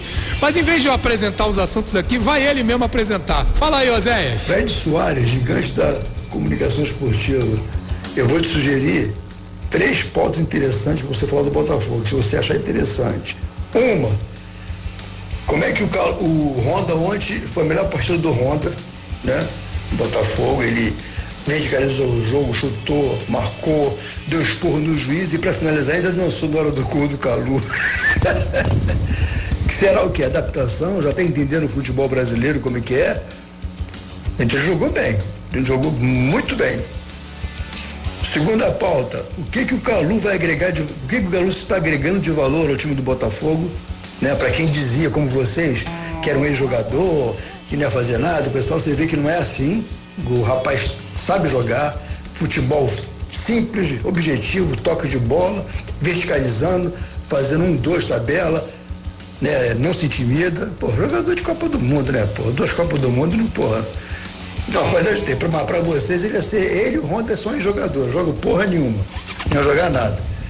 E terceira pauta, por que, que o Botafogo está levando gol na, praticamente nos acréscimos, deixando de ganhar o jogo? O Botafogo era para estar com 12 pontos. Se não empata, se não empata com o Flamengo no final do jogo, não empata com o Corinthians, estava com 12 pontos, estava lá no quarto, quinto colocado. Ué. É a imaturidade do time, o que que falta? Ué. Não seria boa, interessante essa pauta aí? Te dando de mão beijada, hein, meu irmão? é, Boa, Zé! Deu de mão beijada e a gente vai debater exatamente isso. O vocês aos quais ele se refere. Não tem nada a ver com isso, não. Vocês da imprensa aí, ó. Vocês ficam falando que o Calu, que o Honda é velho, acabado, que não serve pra nada. Agora vocês resolvam isso. Ó o Honda aí, bota o Honda aí, ó. O Honda esquentou, né? Né, Soares Júnior? Honda, a melhor partida dele ontem, acho que desde que chegou o Botafogo, muito, não? Eu acho que o Honda ontem fez a melhor partida, ah. mas acho que o, o, Honda não entregou ainda o que se espera dele no não, Botafogo. A gente tá falando de um jogo. Mas o Calu em um jogo já. já é o deu, segundo. É, é, o primeiro foi aquele 0x0 que foi ruim, mas o, ele já parece ter chegado. O drible que ele dá no zagueirão do Corinthians na hora do gol e o tapa que ele dá para vencer o Cássio. Menos aliás, equilibrado, né? Cássio tá meio mão de maisena. Ih, o primeiro gol. Que ano, né? Acho que entrou no ocaso da carreira. É, foi esquisito tá bem, o ano tá, dele, né? Tá, tá campeonato é, eu, Olha só, eu achei ontem, esse Bruno Nazário é um bom jogador. Sim, falta um bom, reserva pra ele. Falta um reserva, mas ele é um bom jogador, ele articula, ele é rápido. É, bate o, falta. Bate golaço falta, falta. golaço. É, eu gosto dessa dupla de torres gêmeas, porque o Calu também é alto e o, e o, Babi também. Eu acho que o Babi se movimenta. Tem um lance no segundo tempo em que o Babi dá um, faz um, um, um pivô. Um corta-luz. Um corta-luz que ele, pô, atravanca a chegada. E o Honda e, que perde. E o Honda joga bola, pô, em General Severiano, né? Jogando Itaquera, joga longe. Então, assim, eu acho que o Botafogo, ele tem essa proposta. É, foi um bom jogo do Botafogo mesmo. O Botafogo, é, e eu falei aqui, você pode me cobrar a última vez que eu vim, eu falei que o Botafogo ia chegar entre oito, Falou, nove, oitavo e nono. Eu acho que o Botafogo tem time para isso. Só me arrependo do Bragantino, que eu acho que o Bragantino não vai ter o desempenho que eu achei que tinha, mas eu acho que o, o Botafogo é melhor. E eu acho que o Botafogo vai. É, é, é, o que eu acho é o seguinte: jogando, olha, não pode se acovardar, entendeu? Tem jogador de alto nível no Corinthians, apesar da fase ser ruim, né? A gente estava falando que o Gabigol atrasou a passada para fazer o gol ontem. O Jô faz a mesma coisa. É o Jô, porque é coisa de quem conhece do ofício fazer é, gol. o, é o nove raiz, né? É o 9, ele quase a trave salvou o Botafogo, porque Agora, o Jô. Foster e Benevenuto não podem fazer o que fizeram no lance do gol, não. Não pode, pois é, exatamente. Marcar a bola. É, sabe? É, é, é, o, o- o cara, o, o. Benevenuto se já tinha garoteado no pênalti, que não foi pênalti, na verdade, só encostou, o cara caiu, mas não é. deu uma garoteada também, Mas ele não garoteou pode duas chegar vezes. daquele jeito, né? Ah. Agora, o que que acontece? Falam tanto do VAR. Futebol se resolve politicamente fora de campo também. Sim. Falaram, falaram, falaram, disseram que os árbitros é até intervencionismo, é não sei o que, não sei o que, não sei o que. O garotão que marcou o pênalti ontem nem foi olhar o. Nem foi olhar o VAR. É, mas não foi, né? Não, não foi. Não, e não foi pênalti. Pois é. Não, mas- Não foi Então, mas pênalti. o, va- mas o pênalti é revisado quando ele é marcado. Pois é, no Mas, ele foi mas eu acho que Então quer dizer que a galera Mas da cabine explicação. também achou. Não, mas teve uma explicação. Porque, pelo menos que eu estava escutando na, na, na Globo lá, a situação é a seguinte: quando, você, quando o juiz marca o pênalti efetivamente, e aí o VAR vê que tem toque, ele conta com uma interpretação do juiz e não chama. Pelo menos essa é a explicação oficial. Realmente o Benevenuto encosta, não o suficiente para fazer um pênalti. Aquilo não foi pênalti nem aqui nem Não na é China. pênalti, não. Encostou, o jogador caiu. Mas, mas a questão toda, tá- eu acho que passa por aí. É- é- pelo menos pelo protocolo do VAR, aquilo ali deixa de ser um lance para chamar o juiz para É, ver. você E chama hoje o juiz pra um voltar jogo- um pênalti que ele marca se não há um contato. Se não tivesse o contato. Assim, pra impedir um erro e não Aham. a interpretação. A interpretação. Eu também não vi pênalti, mas concordo com o Creso quando ele diz que o Benevenuto foi um pouco irresponsável, digamos assim, afobado, afobado. Agora, Então, assim, hoje. pra vocês faixa faz, faz sentido o árbitro ter marcado pênalti? Não, assim, faz porque a arbitragem é Assim, ruim. é que um vai concordar, o outro vai tem árbitro, concordar. vê só, aquele ali, se porque você tem árbitro do Brasil que vai dar e tem árbitro que não vai dar. E vai depender muito de Ou qualquer seja, a interpretação ela é, é ampla nesse caso. É, eu não faz sentido ele ter dado. Faz, Não tem critério. Não, O não dá pra dizer que foi. brasileira não tem Não dá pra critério. dizer que foi roubo, alguma coisa Pois assim. é, até porque o é aí que eu quero chegar. o jogo é, brilhantemente e tudo mais. E a- acho interessante a gente também colocar mais esse pinzinho na conversa. O Botafogo inicia a jogada do gol do Corinthians. Com um toque de calcanhar infeliz, Sim. Lembrei. tá? Fora de hora, completamente segundo fora de hora. é aquilo. O tipo da coisa que não se faz. E aí eu entro no assunto sugerido pelo Oséias. É, e aí? Não é o primeiro jogo que o Botafogo toma gol no fim? Tomou contra o Flamengo, acho que teve mais um outro, não vou lembrar. Contra o Atlético, É, né, embora tenha quase que- vencido. é, né, tenha vencido o que jogo. rapadura, mas né? né, se a circunstância do jogo fosse outra, poderia ter complicado. E aí? Elenco Que- que- jovem, amigo. É, ouvir. Você tem correria, mas às vezes falta sério. Você tem correria e falta. Exatamente. Você tá vendo que o time consegue correr 90 minutos. Falta cérebro não, falta A maturidade. caso. condição. A con- tudo bem, a- falta cabelo branco. Não, porque tem falta- jogador pra quem falta- falta cérebro, né? Falta, um, fa- falta um, um- uma etapa final de desenvolvimento do córtex ali do amigo. Vamos lá. É, é, o que que acontece? O, o- o elenco do Botafogo, o time do Botafogo corre muito bem durante 90 minutos. Talvez seja um dos times em melhor condição física desse campeonato brasileiro até agora. Que é, óbvio, extremamente que louvável, é extremamente porque começou que a, a temporada 15, 20 dias depois do Exato. Flamengo, por exemplo. E que pra- hoje corre muito mais do que o Flamengo, até mesmo com toque de E bola. que foi pra atender a proposta de jogo do Autuori tem que ter, né? Sim. Precisa, precisa. Ele precisa, já- que não é um elenco absurdamente técnico, você tem aí é, é, alguns entregam, né? pontos técnicos, al- alguns, alguns oásis no meio desses, desses desertos da técnica. Eu acredito que o mais interessante seja ter a parte física em dia. E ele vem fazendo isso muito bem, muda o esquema, adapta de acordo com o time que vai jogar, a hora com três zagueiros, depois com, com 4-4-2 normal. Eu acho isso sensacional. Agora, o preço que ele paga por isso é ter um elenco de jovens. E aí o jovem acha que 2 a 1 um aos 47 tá resolvido. E aí ele pensa, bola, né? por que que eu não vou pegar e não vou dar um toque de calcanhar aqui? Me lembra o Matheus, Bebetinho, Uhum. filho do, do, do Bebeto. no jogo contra o Atlético Mineiro. Mineiro. 4 a 1 O Flamengo tinha feito um resultadaço. Era o Lucha, o Grande técnico. O Flamengo tinha vencido aqui Copa do Brasil de vencido aqui- 2014. O Flamengo tinha vencido no Rio 2 a 0 Uma belíssima 1 a zero. atuação do Gabriel Jamal, Isso. moleque beijou na época. muito mesmo. Entendeu? Agora, e tomou essa, essa reviravolta aí num 4 a 1 triste. É, e teve um toque de calcanhado em alguns desse, em algum lance que, que originou o- um dos gols. Foi um toque de calcanhar do Matheus. É a hora 47, ninguém joga, meu irmão. É, meu. Fura a bola. né? Acabou. no Como caso, diria o Apolinho, né? Fura a se o bola. Botafogo não vai ficar tocando a bola, porque beleza, a bola vai queimar no pé e Dá uma tudo porrada mais. pra frente, dá uma fecha. porrada pra frente e diz que sentiu posterior. Pois é. Entendeu? Cai. É, Cai é a hora, mesmo. cai. Cai. É a hora de não ter jogo. Eu não gosto de defender isso, mas o time jovem é o que ele tem pra fazer às vezes, cara. Não vai adiantar. Mas aí esperar isso do Benevenuto, esperar isso do Babi é complicado. Aí poderia ter sido o Calu, poderia ter sido o Honda cair no, do, O no Calu, campo. o Calu não, porque o Calu não tem essa malandragem É, quem foi, quem foi o carioca, autor né? dessa, dessa, dessa pintura às avessas aí, desse rabisco, foi o Caio. Alexandre. Caio Caio Alexandre. Alexandre. Caio é. Alexandre. Os jogadores agora têm sempre nomes muito. Poxa, É. uma coisa. Mas é um bom jogador, é um bom jogador. São 15 horas e 10 minutos, 15 e 11 virou Mas, agora o Fred, só uma coisa. Só, só Seu uma coisinha. fisioterapeuta faltou falar uma coisa. O quê? É que é, a, a gente tá falando de jogadores jovens, mas Calu e, e, e por que que Calu e, E Honda. e- e Honda jogam? Porque o nível do futebol brasileiro é baixo. Então vamos, vamos continuar nesse assunto. É porque eu falei rapidamente no Apolinho aqui. Pô, eu queria mandar um meu beijão pra ele, que no começo dessa semana, na última terça, fez aniversário. O nosso Washington Rodrigues, um Washington Rodrigues. Ah, quero ver se essa aí o presuntinho a Roma. A caçar viado já balançou a cabeça.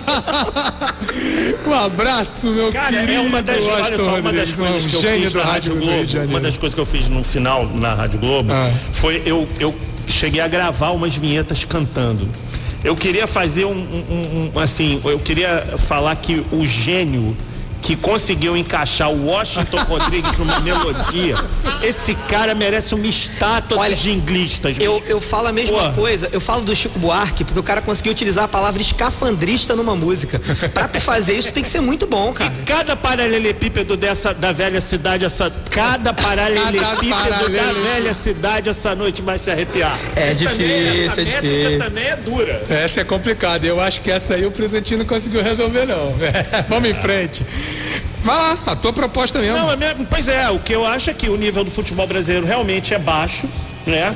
E que o Calu e o, e o, e o Honda em outros lugares seriam os ex-jogadores em atividade e aqui não. E aqui eles vão fazer a diferença, não tem a menor dúvida. Repete-se o fenômeno Sidorf, né? Ou repete o É, então, eu falo muito, isso tem dois camaradas, um o Igor, também é da bancada, e, e tem o. O Igor Lioi? Isso, o Igor Ele vai Lioi. estar aqui em breve. E tem, e tem também um camarada que tá me mandando um monte de WhatsApp, que ele é botafoguense, é o Bruno Titio, que estudou comigo na UERJ. E ele, e ele quando fala de Botafogo, ele Bruno fica nervoso. Titio, é? é? o Bruno Titio. Porque o pessoal tudo era novinho, tinha seus 20 e poucos anos, ele tinha 30 bordoados e usava um shortinho. Sabe aqueles shortinhos que hoje dá problema? Que se o pessoal vê, acha que, que, que aquilo tá sediando, enfim.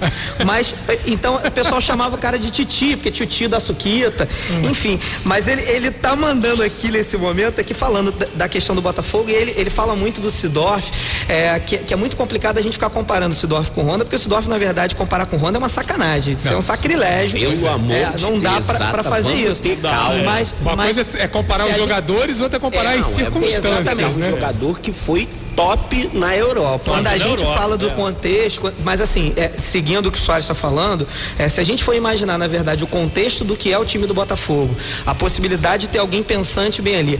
Cara, o toque do cara é diferenciado. Eu, eu lembro, eu lembro do Fluminense 2010, quando o Deco chegou, eu tava no Maracanã, num jogo, não vou lembrar contra quem que era, eu sei que alguém, o Diguinho deu uma porrada na, na, na entrada da área, a bola voou, subiu. Cara, o Deco matou a bola de uma maneira com o pé que, que era impressionante aquilo ali. E, e, assim, é, é diferente, é um toque diferenciado. Era um jogo do campeonato. Eu não lembro se era do brasileiro ou da, da, da Libertadores. Não, brasileiro, 2010 era brasileiro, com certeza. E ele mata a bola, uma bola que era uma bicuda pra cima, ele consegue matar a bola de uma maneira absurda. E a bola não quica. É impressionante, é assim, é assustador. Cola, no pé. Ah, tá falando do Sidorf? Não, não, o Deco, o Deco, Ah, o Deco em 2010. Não, é porque você falou disso, eu me lembrei do Sidorf. O Sidorf também fez um- Não, não, é pior, ele já treinador do La Corunha, Você lembra dessa cena, Tigo? Que vem uma bola do campo, um zagueirão dá um chutão, a bola vai saindo, ele vem e domina no mocassim. É isso! Domina no mocassim. É o e, e Ronaldo- o jogador dele que tá no banco olha. Espantado. É, o- é o Espantado Ronaldo, é o Ronaldo. Fenômeno no Corinthians. É o cara que chega, na verdade, que é um ex-jogador em atividade em um monte de lugar do mundo. Mas quando ele chega aqui, pela baixa qualidade técnica, porque o pé de obra tá saindo daqui, tá indo muito novo pra fora. Nenê. Ele sobra. Ele sobra. Nenê, aos 39 Nenê, anos, o é vô dos tá on. velhos do Brasil. O vô, o vô tá on. Fazendo boa beça. É, o Volta On. Aliás, daqui a, pouco, daqui a pouco ele vai estar em campo aí no, no duelo do, do Fluminense com São Paulo, lá no Morumbi. E a 94 FM vai levar tudinho sobre esse jogo. mesmo, é? É, pois é, presuntinho. E sabe quem é que vai relatar? Conta aí pra gente. Batista Júnior vai trazer todas as informações e vai gritar muitos gols do Fluminense, meu caro Zé Couto. Tô espero. apostando em 2 a 1 um. É, vamos ver. Nos comentários. Tá cheio de. Pois é, e nas reportagens, meu caro presuntinho, quem, quem vai dizer tudo pra gente? É o André Rocha. o André Rocha vai contar tudo pra gente sobre esse jogo que vai acontecer daqui a pouco no estádio do Morumbi. Aliás, já temos aí a escalação do Fluminense Futebol Clube. Sobe o hino aí, presuntinho. Fluminense! Pois é. No gol, número 1, um, Marcos Felipe. Calegari ganhou a posição na lateral direita. Excelente lateral. Excelente lateral. Falei dele aqui bom. na, na estreia dele, Muito bom, foi verdade. Atlético Paranaense. Isso, isso já tinha jogado bem também no- naqueles amistosos com o Botafogo. Ah, Calegari 31, a zaga Nino e Lucas Claro e o Egídio na lateral esquerda. Opa, gostei desse hino aí, gostei dessa versão aí. No meio campo, Yuri, Dodi e Nenê. E mais à frente, pela direita, aliás, o maior acerto do Odair Helman até agora, Michel Araújo, Esse moleque é demais. Ele é muito né? interessante. É, é, tá dando certo mesmo. Marcos Paulo aqui na formação do Fluminense como centroavante e o Wellington Silva na esquerda. O que Cadê aconteceu com o o Evanil? O Evanilson tá, tá machucado. Machucou? Ah, Machucou, então machucou. é isso. E o Fred, a, a mulher tá, Tá com Covid. e ele vai ter que fazer o Tá exame amanhã. é. pra já, ver já foi afastado pra preventivamente. né? Gente, mas o Fred, o pessoal podia providenciar um banho de sal grosso. Eu acho que é importante, rapaz, cara. né? É. Um banho de arruda, um Tem, musiquinha, negócio tem assim. musiquinha de sal grosso aí. Porque, é, eu vou te contar, o pessoal fala também de pipoca, que é bom jogar pipoca. Pipoca é bom, rapaz. É, eu, Pipoca eu não, não, não mas manjo pipoca. muito disso não, mas assim, Ô, o precisa, Fred, hein? desde que chegou, Tudo deu errado, né? cara, por que que resolveu vir de bicicleta, mano? O problema tava ali. Não era pra ter vídeo Pô, bicicleta. pega um né? voozinho, cara, atrás de helicóptero, sei Achei lá, faz uma cara. carreata. Aquele movimento foi sensacional, mas trouxe Agora, o Cubaca. meu Deus do céu, o cara teve problema no olho. No olho. Pô, gente, o o Bruno Henrique jogador teve que eu problema no olho. Tá É. bom, só que ele quase ficou cego. Foi outra história. O cara, o cara quase Um bola ficou... bolada, né? Foi, teve descolamento de retina. O negócio foi sério. Que comprometeu a segunda temporada dele no Santos. Que a primeira foi Exato, exato. Ajudou ele eu, eu inclusive fui contra a vinda do Bruno Henrique. é, graças a Deus. Tu- tu a, tava errado, a, né? a língua é o chicote do corpo. Pois é, meu. E, e é o que eu falo, como minha vaidade é ver o Flamengo ganhar, a palavra de Ronaldo Angelim, que aqui eu, eu, eu fico parafraseando, eu não queria estar certo. Eu queria, eu, eu gosto é disso. Eu gosto é de saber que eu estava errado e que o Flamengo deu certo. O Tem noção do importante, quanto eu o falei mal do importante Nenê é ano passado? e o importante é assumir que está errado. né? Quando eu falei Exatamente, mal do tem Nenê. gente que quer estar certo. O, Gabi- o próprio Gabigol também que tava vindo embaixo, eu lembro que no carnaval do ano passado, eu, por conta da barba, né, daquele estilo do Gabigol também, tentando imitar um pouquinho, né, só não tenho físico. E aí, o que que eu fiz? O que que eu botei, botei uma plaquinha escrito Gabigol com com, com, com tapa-olho pra falar que só faltava perna de pau. Isso em fevereiro de 2019, né? Se for buscar lá no Facebook, eu passo essa vergonha porque o cara fez gol pra caramba. E- Tá vendo, Alan? Pena que não foi pro meu O time, que- então. um, um velho A mestre meu me pune, dizia o que, mata, só o que mata o que mata é o assodamento o assodamento é que destrói a O gente. Bruno, aí de novo o Bruno Titi fala que o que falta é humildade de reconhecer e perceber que tem hora que tem, que tem que ficar calado, né? Pois é. Agora, olha só, falando sobre o Fluminense, é notória a melhora do Fluminense no Campeonato Carioca pra cá, né? E assim, eu até esperava que, que houvesse isso, porque dentro da filosofia de trabalho do Odair, ele consegue montar times competitivos. Não estou dizendo que faça times excepcionais. Ele monta times competitivos. Foi assim com o Inter e acredito que esteja sendo assim agora com o Fluminense.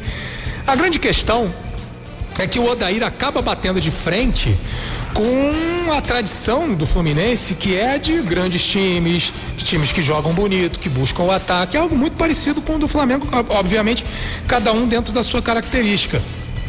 E aí, por conta disso, há nas redes sociais, e hoje isso influi muito profundamente, uma pressão imensa sobre o Odair Helman das redes sociais do Fluminense, que assim, que o, o já está balançando a cabeça aqui dizendo que não concorda.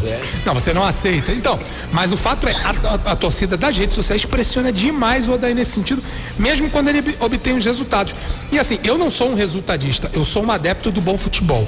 Né? Mas você considerando o elenco do Fluminense, se houver o resultado, Sim. e considerando o contexto da vida do Fluminense hoje, está muito bom, né, Zé Couto? Então, é, eu, eu posso, é isso eu posso e depois falar eu lugar quero, de fala. E depois eu quero o Tigu porque ele deu aquela balançadinha na cabeça. Eu tenho lugar de fala. Na verdade, o réu, a maionese, é, ele, ele de uma maneira geral, ele desanda no meio do jogo. Porque tem um, eu já escutei alguém falando, não vou lembrar qual foi o comentarista, que diz que ele é um excelente treinador, mas não é um bom técnico. E aí, de uma maneira geral, ele mexe mal. Ele toda vez que ele tenta mexer, ele faz alguma cagada no meio do jogo Opa. e a gente fica desesperado. E, e às vezes ele tenta, e ele tenta às vezes fazer alguma média. É muito estranho. Eu lembro do, do, da final do, do, Carioca. Cara, aquela entrada do Ganso, aquilo me deixou desesperado. O que, que ele foi botar o Ganso naquele momento? O time precisava fazer o gol, precisava empatar o jogo, precisava do resultado. E ele bota o Ganso morto, mas morto de uma maneira absurda. Hoje o Ganso tá até jogando um pouco melhor, tá entrando bem. E, e assim, eu, eu acho que tem a ver com o que a gente estava conversando no começo, da percepção do jogador, às vezes, de como que ele pode ter o potencial dele utilizado. Quando o Ganso entra no, no decorrer da partida, ele entra com 20 do segundo tempo, ele pega a galera mais cansada. Cara, é um jogador diferenciado que tem um passe diferenciado, mas ele não tem, ele não tem físico só. Hoje em dia. Hoje em dia só, mas ele tem esse passe diferenciado. Se ele pega um, uma galera que está cansada, com 20 do segundo tempo, ele faz diferença, e faz diferença dando passe para gol, ele faz diferença é, é, fazendo boas jogadas, ele faz diferença até dando combate. De vez em quando ele tenta fazer, geralmente ele é afobado, faz falta, mas ele tenta fazer. O problema é que o Adair, às vezes, ele não tem essa percepção. E ele, quando mexe no time, ele desanda as equipes. É, no último jogo foi o problema do Hudson que fez a besteira de ser expulso no início do, do, do jogo, né? Você no primeiro tempo garoteou. E, e, a gente. E, é, e aí é aquela coisa que dói, né? Aquela, aquele espírito do Robin Hood de você ganhar do, do grande e perder pro fraco. Você perder ponto pro Atlético Goianiense no Maracanã é ponto que tu não vai possivelmente você não vai conseguir recuperar ao longo do campeonato. Mas o Fluminense faz um campeonato para sonho de tipo G6 virar G8 se a gente tiver um campeão brasileiro, brasileiro na Libertadores, ou um time brasileiro da Libertadores, ou um time da Copa do Brasil, a gente consegue beliscar, como o Vasco beliscou uma Libertadores um tempo atrás. Então, assim, eu tô sonhando com meio de tabela, cara. Eu não tô sonhando muito mais do que isso, não. Se terminar em sexto e beliscar uma Libertadores, ou em sétimo com o Flamengo campeão da Libertadores, eu não vou torcer, não. Vamos lá, com o Grêmio, Grêmio campeão da Libertadores, abrindo vaga pro sétimo, quem sabe o Fluminense não faz uma graça, mas não dá para fazer muito mais do que isso não. É, o começo do campeonato, né, tá, tá, tudo muito indefinido, por exemplo, o Grêmio tá lá embaixo. Bom, a gente não acredita que o Grêmio vai ficar lá embaixo o tempo todo, né? Eu acho que já já ele reage. Uh, e aí, Cres, esse time do Fluminense? Aí? Eu acho que esse time do Fluminense, ele, eu não acho que é meio, de novo, eu repito, eu acho que o futebol carioca vai dar uma surpreendida esse ano. Talvez por conta dessa, é, de, de, de, dessa draga que o Corinthians está e que essa draga que o Santos também tá. Eu acho que isso pode abrir flanco para os times do Rio, sim. Eu, eu também eu acho o Ganso. O Ganso tem que entrar, ainda mais aproveitando que são cinco alterações. O Ganso deve ter que entrar aos 30 do segundo tempo, que aí ele tem condicionamento físico para aguentar o ritmo do jogo, né? Então acho que dá para o Ganso entrar. Eu acho que o time do Fluminense tem bons valores, né? Eu gosto muito do Dória. Presuntinho te pegou agora. o time do Fluminense tem bons valores. Não, o Ganso vai entrar. Ah, bom, é verdade. Pelo menos não foi barulho de água. Né? Pois é. é. Se sai um splash dá problema. É. Agora eu acho que o, eu acho que eu gosto muito do Dodge. Acho que ele é um jogador que, que que pode acontecer. Eu gosto do Marcos Paulo. Eu até hoje não sei o que que o Wellington Silva vai virar. mas acho que quando ele tá em bom dia, ele é um cara ciscador. Então acho que o Fluminense tem time ali para sétimo, sexto lugar. Sim, sim. É o sonho. Eu acho. Pois é, rapaz, é, o Dodge realmente muito bom. Aliás, não, não, sente nenhuma falta. Não, meu professor Batista. Vou chamar o, o nosso Batista, que daqui a pouco vai transmitir o jogo. Aliás, vou tratar de higiene, higienizar. Difícil falar hein? isso. É, higienizar o microfone. Atenção, esse é o barulhinho do álcool, ó. Quem disse que álcool não faz barulho? Batista, e aí a perspectiva da, pra daqui a pouco? Beleza, meu amigo Fred Soares, um abraço aqui pros convidados, galera aqui rolando a bola de primeira, né? Quem é fera sabe, mata no peito e manda pro gol. A expectativa é muito boa, Fred. É Fluminense, São Paulo, choque de tricolores, né? No Morumbi. É, tá confirmado, Elton Silva vai entrar em campo ao lado do Marcos Paulo. Enfim, vamos acreditar no Fluminense. Fluminense aí que tá com o Odair Helma, né? E o destaque também ali na meiuca tem sido o Michel Araújo, o garoto tem mostrado um bom futebol. A tendência é de termos um bom jogo no Morumbi. Vamos ver que bicho vai dar. O certo é que um tricolor pode sair vitorioso ou pode dar um empate, né? Essa que é a grande realidade. Grande prognóstico é isso. Ou dá tricolor ou dá empate. Facilita a análise anterior, né? Facilita a análise aí. Então, um bom trabalho aí pra vocês. Show de bola. O programa aqui arrebentando como sempre. Mais um álcoolzinho no microfone e eu peguei o Batista de surpresa, né? Mas, mas assim é que vale. Como diria o outro, né? Quem sabe faz ao vivo, bicho. Ô, É, né? Fred, Fala, criança. aproveitando um gancho do que o Batista disse, o, o empate pro, pro Flamengo, o Flamengo hoje pensa em agora em quatro jogos, né? É, o Atlético Mineiro não venceu o jogo dele. Bot Santos e é, Atlético Mineiro não venceu o jogo dele, o Vasco também não venceu o jogo dele e o São Paulo empatar com o Fluminense. Se isso acontecer, o Flamengo permanece na vice-liderança em pontos É corridos. muita, é muita combinação, né? É, é, mas vale torcer. É, vale torcer. Acho Afinal- que talvez nem seja a hora de pensar na combinação ainda. E, e digo, o São Paulo, se existe um time, eh, a, a bola pode me punir, tá? Mas se que existe um time né? que eu não acredito, é o São Paulo. Pois é, né? É, é, eu não Conseguiu, acredito. conseguiu, conseguiu três vitórias seguidas, Ótimo, né? mas assim. Assim, Não, mas mostrou algum Diniz é progresso, mas é, é fogo, né? O Não time dá. do Diniz pode ganhar, de- pode ganhar do Barcelona e perder pro Bangu. Não, e o primeiro tempo do Diniz contra o São Paulo, parecia que o Diniz era o treinador da. O Diniz era o. O, O mestre? O, o, o Cruyff, é. Sim. E o outro era um treinador da É segunda divisão. Você tava doido pra futebol. falar um nome aí que eu sei, mas... Você tava doido pra falar um nome de Não, alguém aí, é, mas eu você- resolvi, resolvi guardar porque a elegância é tudo. Pois é. Olha, saiu a escalação do São Paulo também, tá? São Paulo vai vir com Thiago Volpe, Igor Vinícius, a nova dupla de zaga aí descoberta pelo Diniz, Diego Costa e Léo Pelé. Léo Pelé virou um quarto zagueiro, né? E tá jogando interessante, bem, né? Jogando bem. E o Reinaldo na lateral esquerda.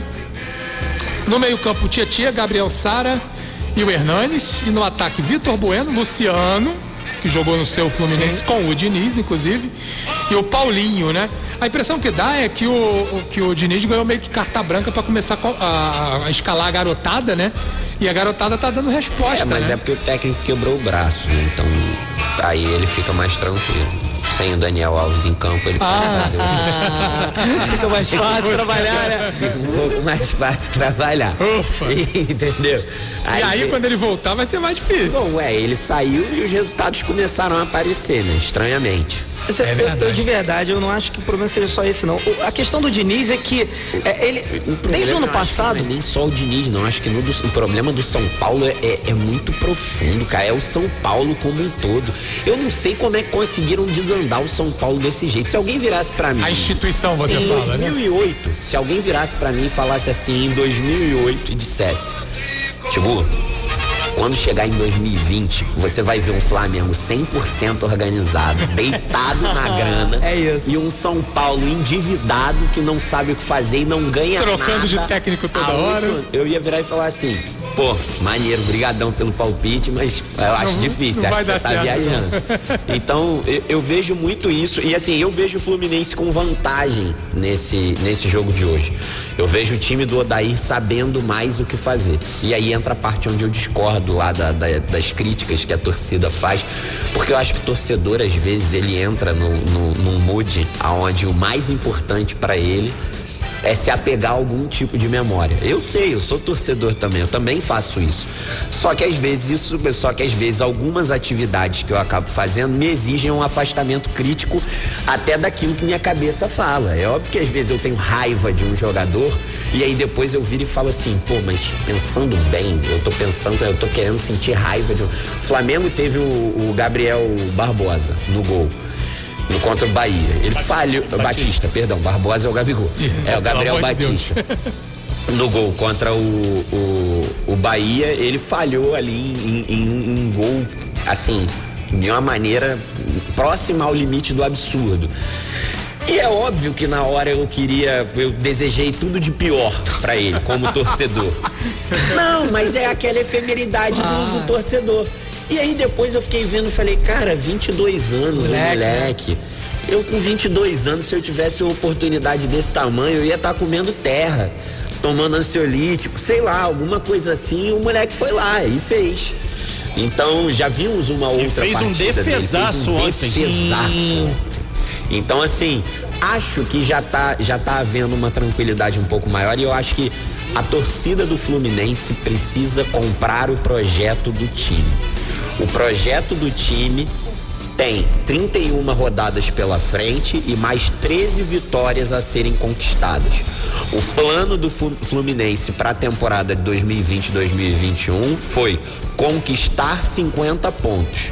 Uma vez conquistando esses 50 pontos, independente da qualidade mostrada, porque o elenco é, é, é pequeno, é Reduzido, enxuto, limitado. tem muitos jovens e muitos jogadores velhos é, isso, isso às vezes é uma mistura fácil de se fazer, mas não quando você tem jogo quarto e domingo. Eu Sim. não sei até onde o Nenê aguenta. Pois é. Até onde e na hora que ele parar de aguentar, as coisas vão ficar um pouco mais complicadas.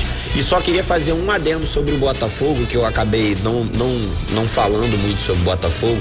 Me preocupa uma fragilidade do Botafogo, tá? Hum. O que poderá ser do Botafogo com gatito, com gatito suspenso? suspenso o Botafogo é dependente do gatito. Ele não termina uma partida sem fazer ao menos três grandes defesas. E aí digo três grandes defesas que diferem o, o gatito do, do restante dos goleiros convencionais. Acho que o Botafogo sem ele tende a perder demais. Presuntinho, deixei aí na tua tela um negócio pra gente rodar daqui a pouco, tá? Mas ainda falando de Fluminense, aí eu quero ouvir muito Zé Couto. Sim. É, Tiago Neves. Não. assim. Acabou assim. Bota, bota o meme, bota o meme do Marcos Braz é, respondendo. Rodinei. Não. não. Tá, então vamos de novo, vamos de novo, vamos de novo. De novo. Não, não é você que responde, responde o Prisoto. José Couto. Porra, nem esperou acabar de fazer a pergunta, Prisoto. É, é inacreditável não, mas tem torcedor que quer, Acredito. cara. outra, teve torcedor do Flamengo não. falando, gente, será Porque que assim, não? não, assim, não. olha a marra, a marra do Renato quando o Thiago Neves foi para lá. Renato Gaúcho, técnico do Grêmio, falou: não, traz o Thiago pra cá que comigo ele joga. Não jogou. Sim, o Renato Aliás, isso. O Renato tem Renato uma lista falou, de Renato jogadores. Falou que ia sair pelado se o Fluminense fosse rebaixado. Ele fala merda, ele abre a boca, o Renato, prometendo que não vai cumprir. O Renato tem uma lista enorme de jogadores que ele recuperou, é verdade. Mas o pessoal esquece que ele não recuperou. Pô, que também é uma lista bem grande. Sim. O Diego, o Diego é, Costa. contas, ele tá 50-50. Tá, é, vamos combinar. Botar, é, é que eu não fiz não, a, o na ponta do lápis início ainda. de temporada. Ele sempre faz é graça. sempre assim. Mas, mas aí o Renato tem a questão lá do, do, do Inter do outro lado, que se você ganha o Campeonato Gaúcho, você tem respaldo de um ano. É, você segura. Ganhou três anos seguidos. Aí o cara, pô, já ganhou Libertadores. É, mas olha, eu acompanho muito bem a imprensa gaúcha, tem muitos amigos. Tá tomando pancada? Cara tá tomando pancada e a posição dele não tá ajudando. Aliás, a imprensa gaúcha mesmo já tem uma certa reserva contra o Renato, exatamente por causa da marra. Acho que o jeito carioca dele de ser não agrada muito os gaúchos. A única né? coisa que ele fez para ser gaúcho foi lancelar. Pois é, pois Só. É. é Porque ele, uma coisa que incomoda muito os gaúchos Ele não mora num apartamento. Mora no hotel. Ele mora no a- hotel. aliás, o hotel que é eu patrocinador do Grêmio. hotel. É, eu estive. eu- eu- esse hotel foi cliente de, um- de uma empresa onde eu trabalhei e estive nesse hotel numa mini férias que eu tirei agora em, em- em janeiro. Uhum. Ele tá ali direto. É, ele mora lá. Mora. Ele, ele não. Não, porque faz não, parte minha do- casa é no Rio. Faz parte do acordo com o É. Grêmio, isso, inclusive ter um apartamento fixo lá pro Renato o tempo todo. É, faz parte do acordo, só pra você ter ideia. Bom, gente, daqui a pouco também, né, vamos ter a participação do Vasco no Campeonato Brasileiro. Vasco e Atlético Paranaense, né? A gente vai ter esse jogo daqui a pouco, a gente vai comentar um pouquinho sobre o que, que pode acontecer nesse novo desafio aí do Ramon Menezes, que tá tirando leite de pedra com essa equipe do Vasco. Mas o, o, o Tigu Mais divino que o Soares. Tigu Soares e meu caro Zé Couto. Eu quero rodar antes aqui um áudio do, do meu amigo Ninja Sincero. Já ouviu o Ninja Sincero? Não conhece o Ninja Sincero? Então assista esse canal no YouTube, canal produzido pelo meu camarada Bruno Castanha, que aliás também tem, tem uma participação diária no YouTube, todo dia 15h30. Uma live bem legal, ele trata sobre Flamengo, mas além disso, ele produz essa, esse canal que são comenta crônicas, digamos assim, maravilhosas, feitas por um cara tipicamente carioca. Coloca aí, meu caro presuntinho. Tava tudo muito bom pra ser verdade, porra. Tudo muito bom pra ser verdade. Início de campeonato lindo pro Vasco. O Vasco lá no- no G4, perto da liderança. Flamengo brigando lá, ó, na zona de rebaixamento quase, com guerra na Gávea, guerra de vaidade de jogador, nego querendo mandar o treinador embora. Porra, aí o Vasco ganhando seus jogos, porra. Ramon chegou, o ramonismo imperou, a gente não perdia pra ninguém. Mas aí começou. Começou tudo de novo. Aquele sentimento de raiva, de ódio, sei lá de quê, parceiro, de 2019 já tá voltando. Já perdemos pro Fluminense, não conseguimos ganhar do Santos ontem. O Flamengo goleou na Bahia, deu de cinco, deu show, com uma porrada de jogador com bactéria no corpo, vírus, tuberculose, botou o banco e o banco reagiu, porra. Aí no Vasco tem quem no banco? Ribamar! Ribamar! Esse filho da puta, ele faz eu lembrar que Satanás existe, porra. Que eu sou temente a Deus, mas quando eu vejo o Ribamar jogando, só pode ser obra do maligno nesse cara. Vai tomar no cu, tropeça sozinho, perde gol, erra passe, dá de tornozelo. Ah, não aguento não, porra. Já estamos lá pra baixo de novo, ó. Já estamos lá pra baixo de novo e os caras tá chegando, porra. Daqui a pouco eles passam a gente, vai começar esse inferno no WhatsApp de novo. De cheirinho, de o campeão voltou, de não sei o que. Vai tomar no cu,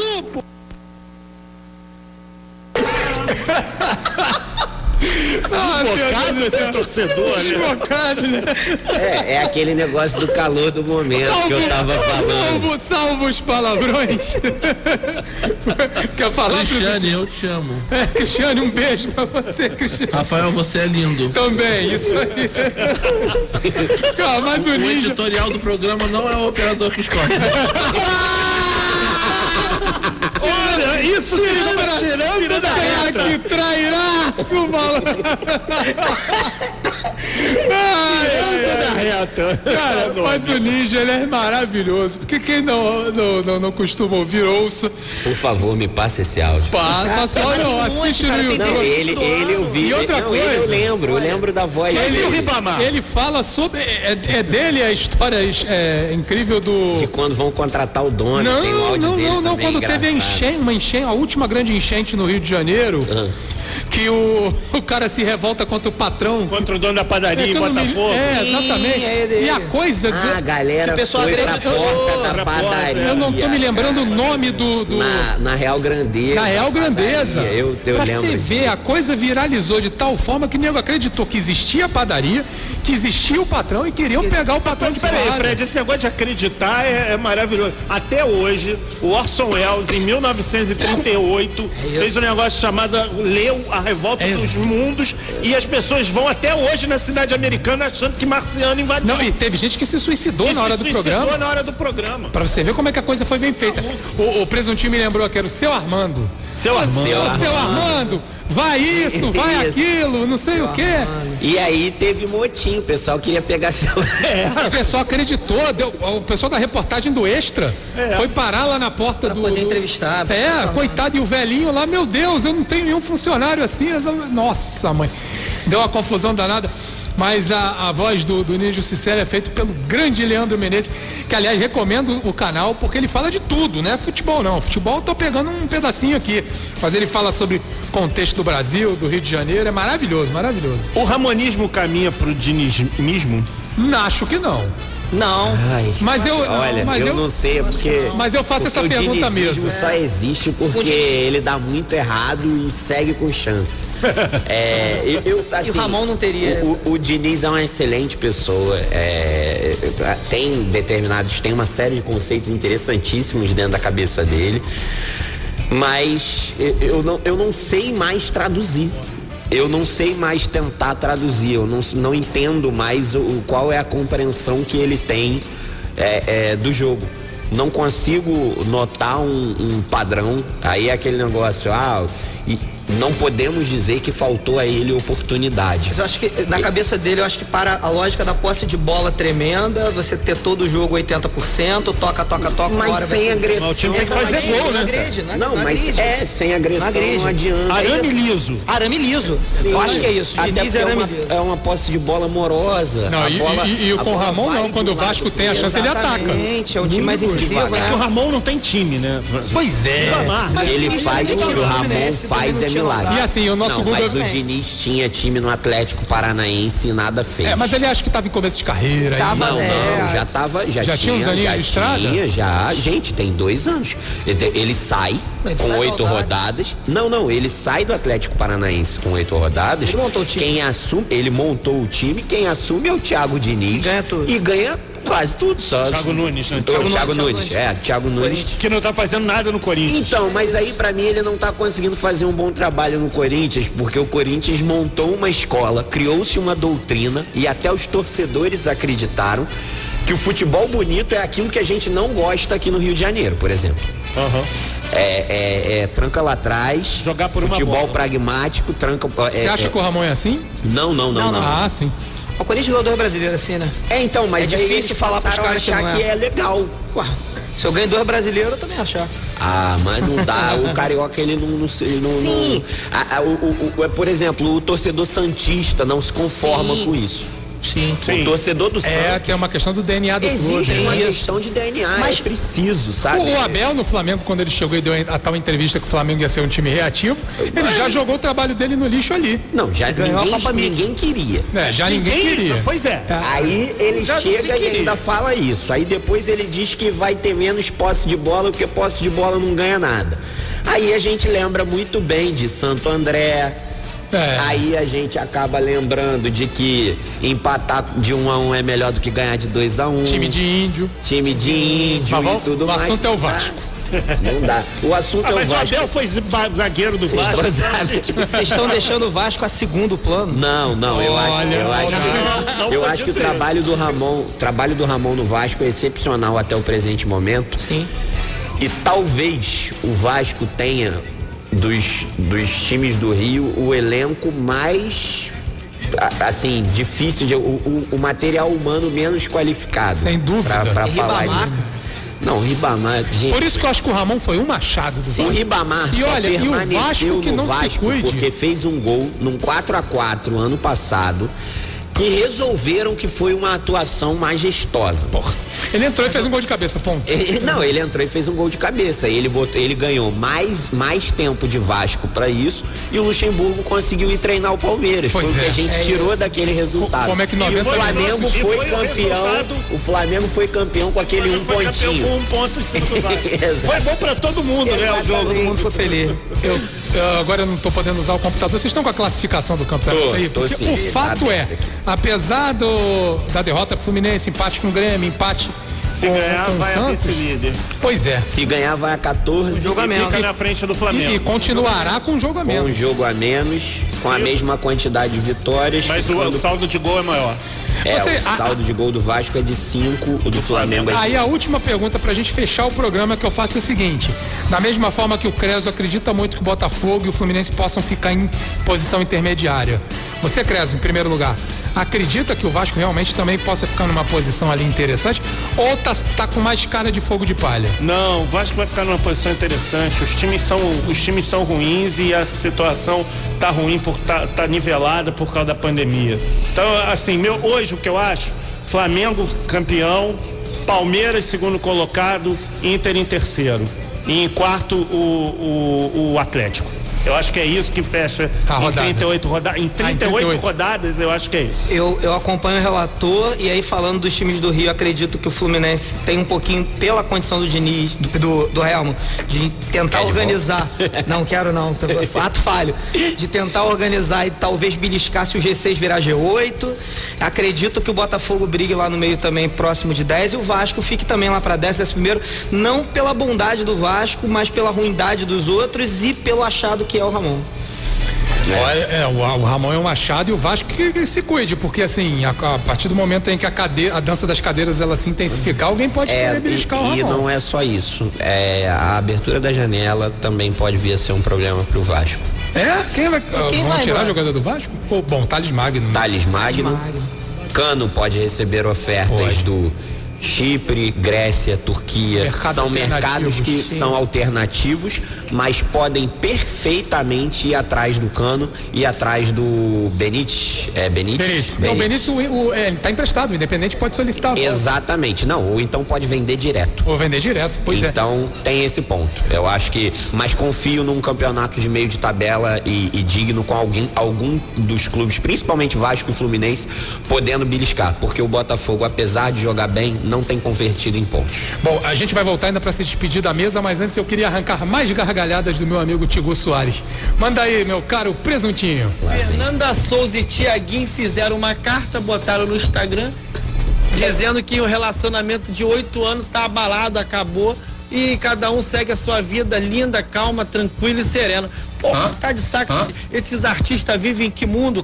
Eles vivem na- na- no país das maravilhas, na Disney. Cadê o sentimento? Cadê o amor? Não é possível que esses caras amam. Pobre termina, taca tijolo, xinga, cospe na cara, vai pro Facebook, bota 75 em direta, bota em direta no status do WhatsApp, quer os presentes que deu de volta, vai na casa, pega o micro-ondas, pega a televisão, pega o sofá, aí quer o colchão, a mulher não quer dar o colchão, a mulher rasga o colchão, cai na porrada. Porra, aí não tem, não tem, não tem diálogo, que o pobre é que ama de verdade. O artista vive oito anos, separa, faz uma cartinha e cada um vai pro seu lado. Ah, não, não dá pra me entender, não, cara. Eu não consigo entender, não. Amor de pobre é que é verdadeiro, rapaz. O pau quebra firme, rapaz. Pô, uma discussão de pobre, panela de pressão que voa, alicate, abajur, a casa toda quebra, nego joga aquário um no outro. Porra, tá de brincadeira. Na moral, eu queria entender como é que esses artistas vivem oito anos, faz uma carta, separa e não tem um barraco. Tem uma indireta, pô, ninguém xinga ninguém. Porra, pelo amor de. Pô, amadurecimento é o. Pô, eu não consigo compreender, não. Quem ama de verdade é pobre. Pau quebra, taca caco de vidro, tijolo, cimento, pô, argamassa, taca a porra toda. Se liga no papo do ninja sincero. Quem ama de verdade é pobre. Pobre é que ama. Tá vendo? É muito Pra você que é pobre, então, pelo menos saiba que você tem essa virtude. Você, pobre, ama de verdade, né? Que bom, gente. O Ninja Sincero é sensacional. Essa foi pra terminar em alta astral mais essa edição do Jogo Falado. Eu agradeço ao meu amigo Soares Júnior. Meu camarada também, Tigu Soares, aliás, Soares aqui, Soares ali, Todo Soares. mundo é Soares, menos. Menos Zé Couto Júnior. Mas você é Júnior que nem eu, então pronto. Empatou. Ah, tá aí. Fechou. Pessoal, a gente termina por aqui para passar a bola pro Batista Júnior que vai trazer todas as emoções de São Paulo. e Mais um de nós. mais um, mais um Júnior. Vai trazer todas as emoções direto lá do Morumbi. Tá bom, pessoal? Semana que vem a gente tá de volta aqui. Até lá. E vem a vitória do Flu. E o papo não parou. Jogo Falado. Fred Soares comanda o papo. Debate de futebol com quem ama futebol na 94 FM. Jogo Falado 94 FM. 476. Rádio Roquete Pinto, 94,1 FM, Rio de Janeiro. 94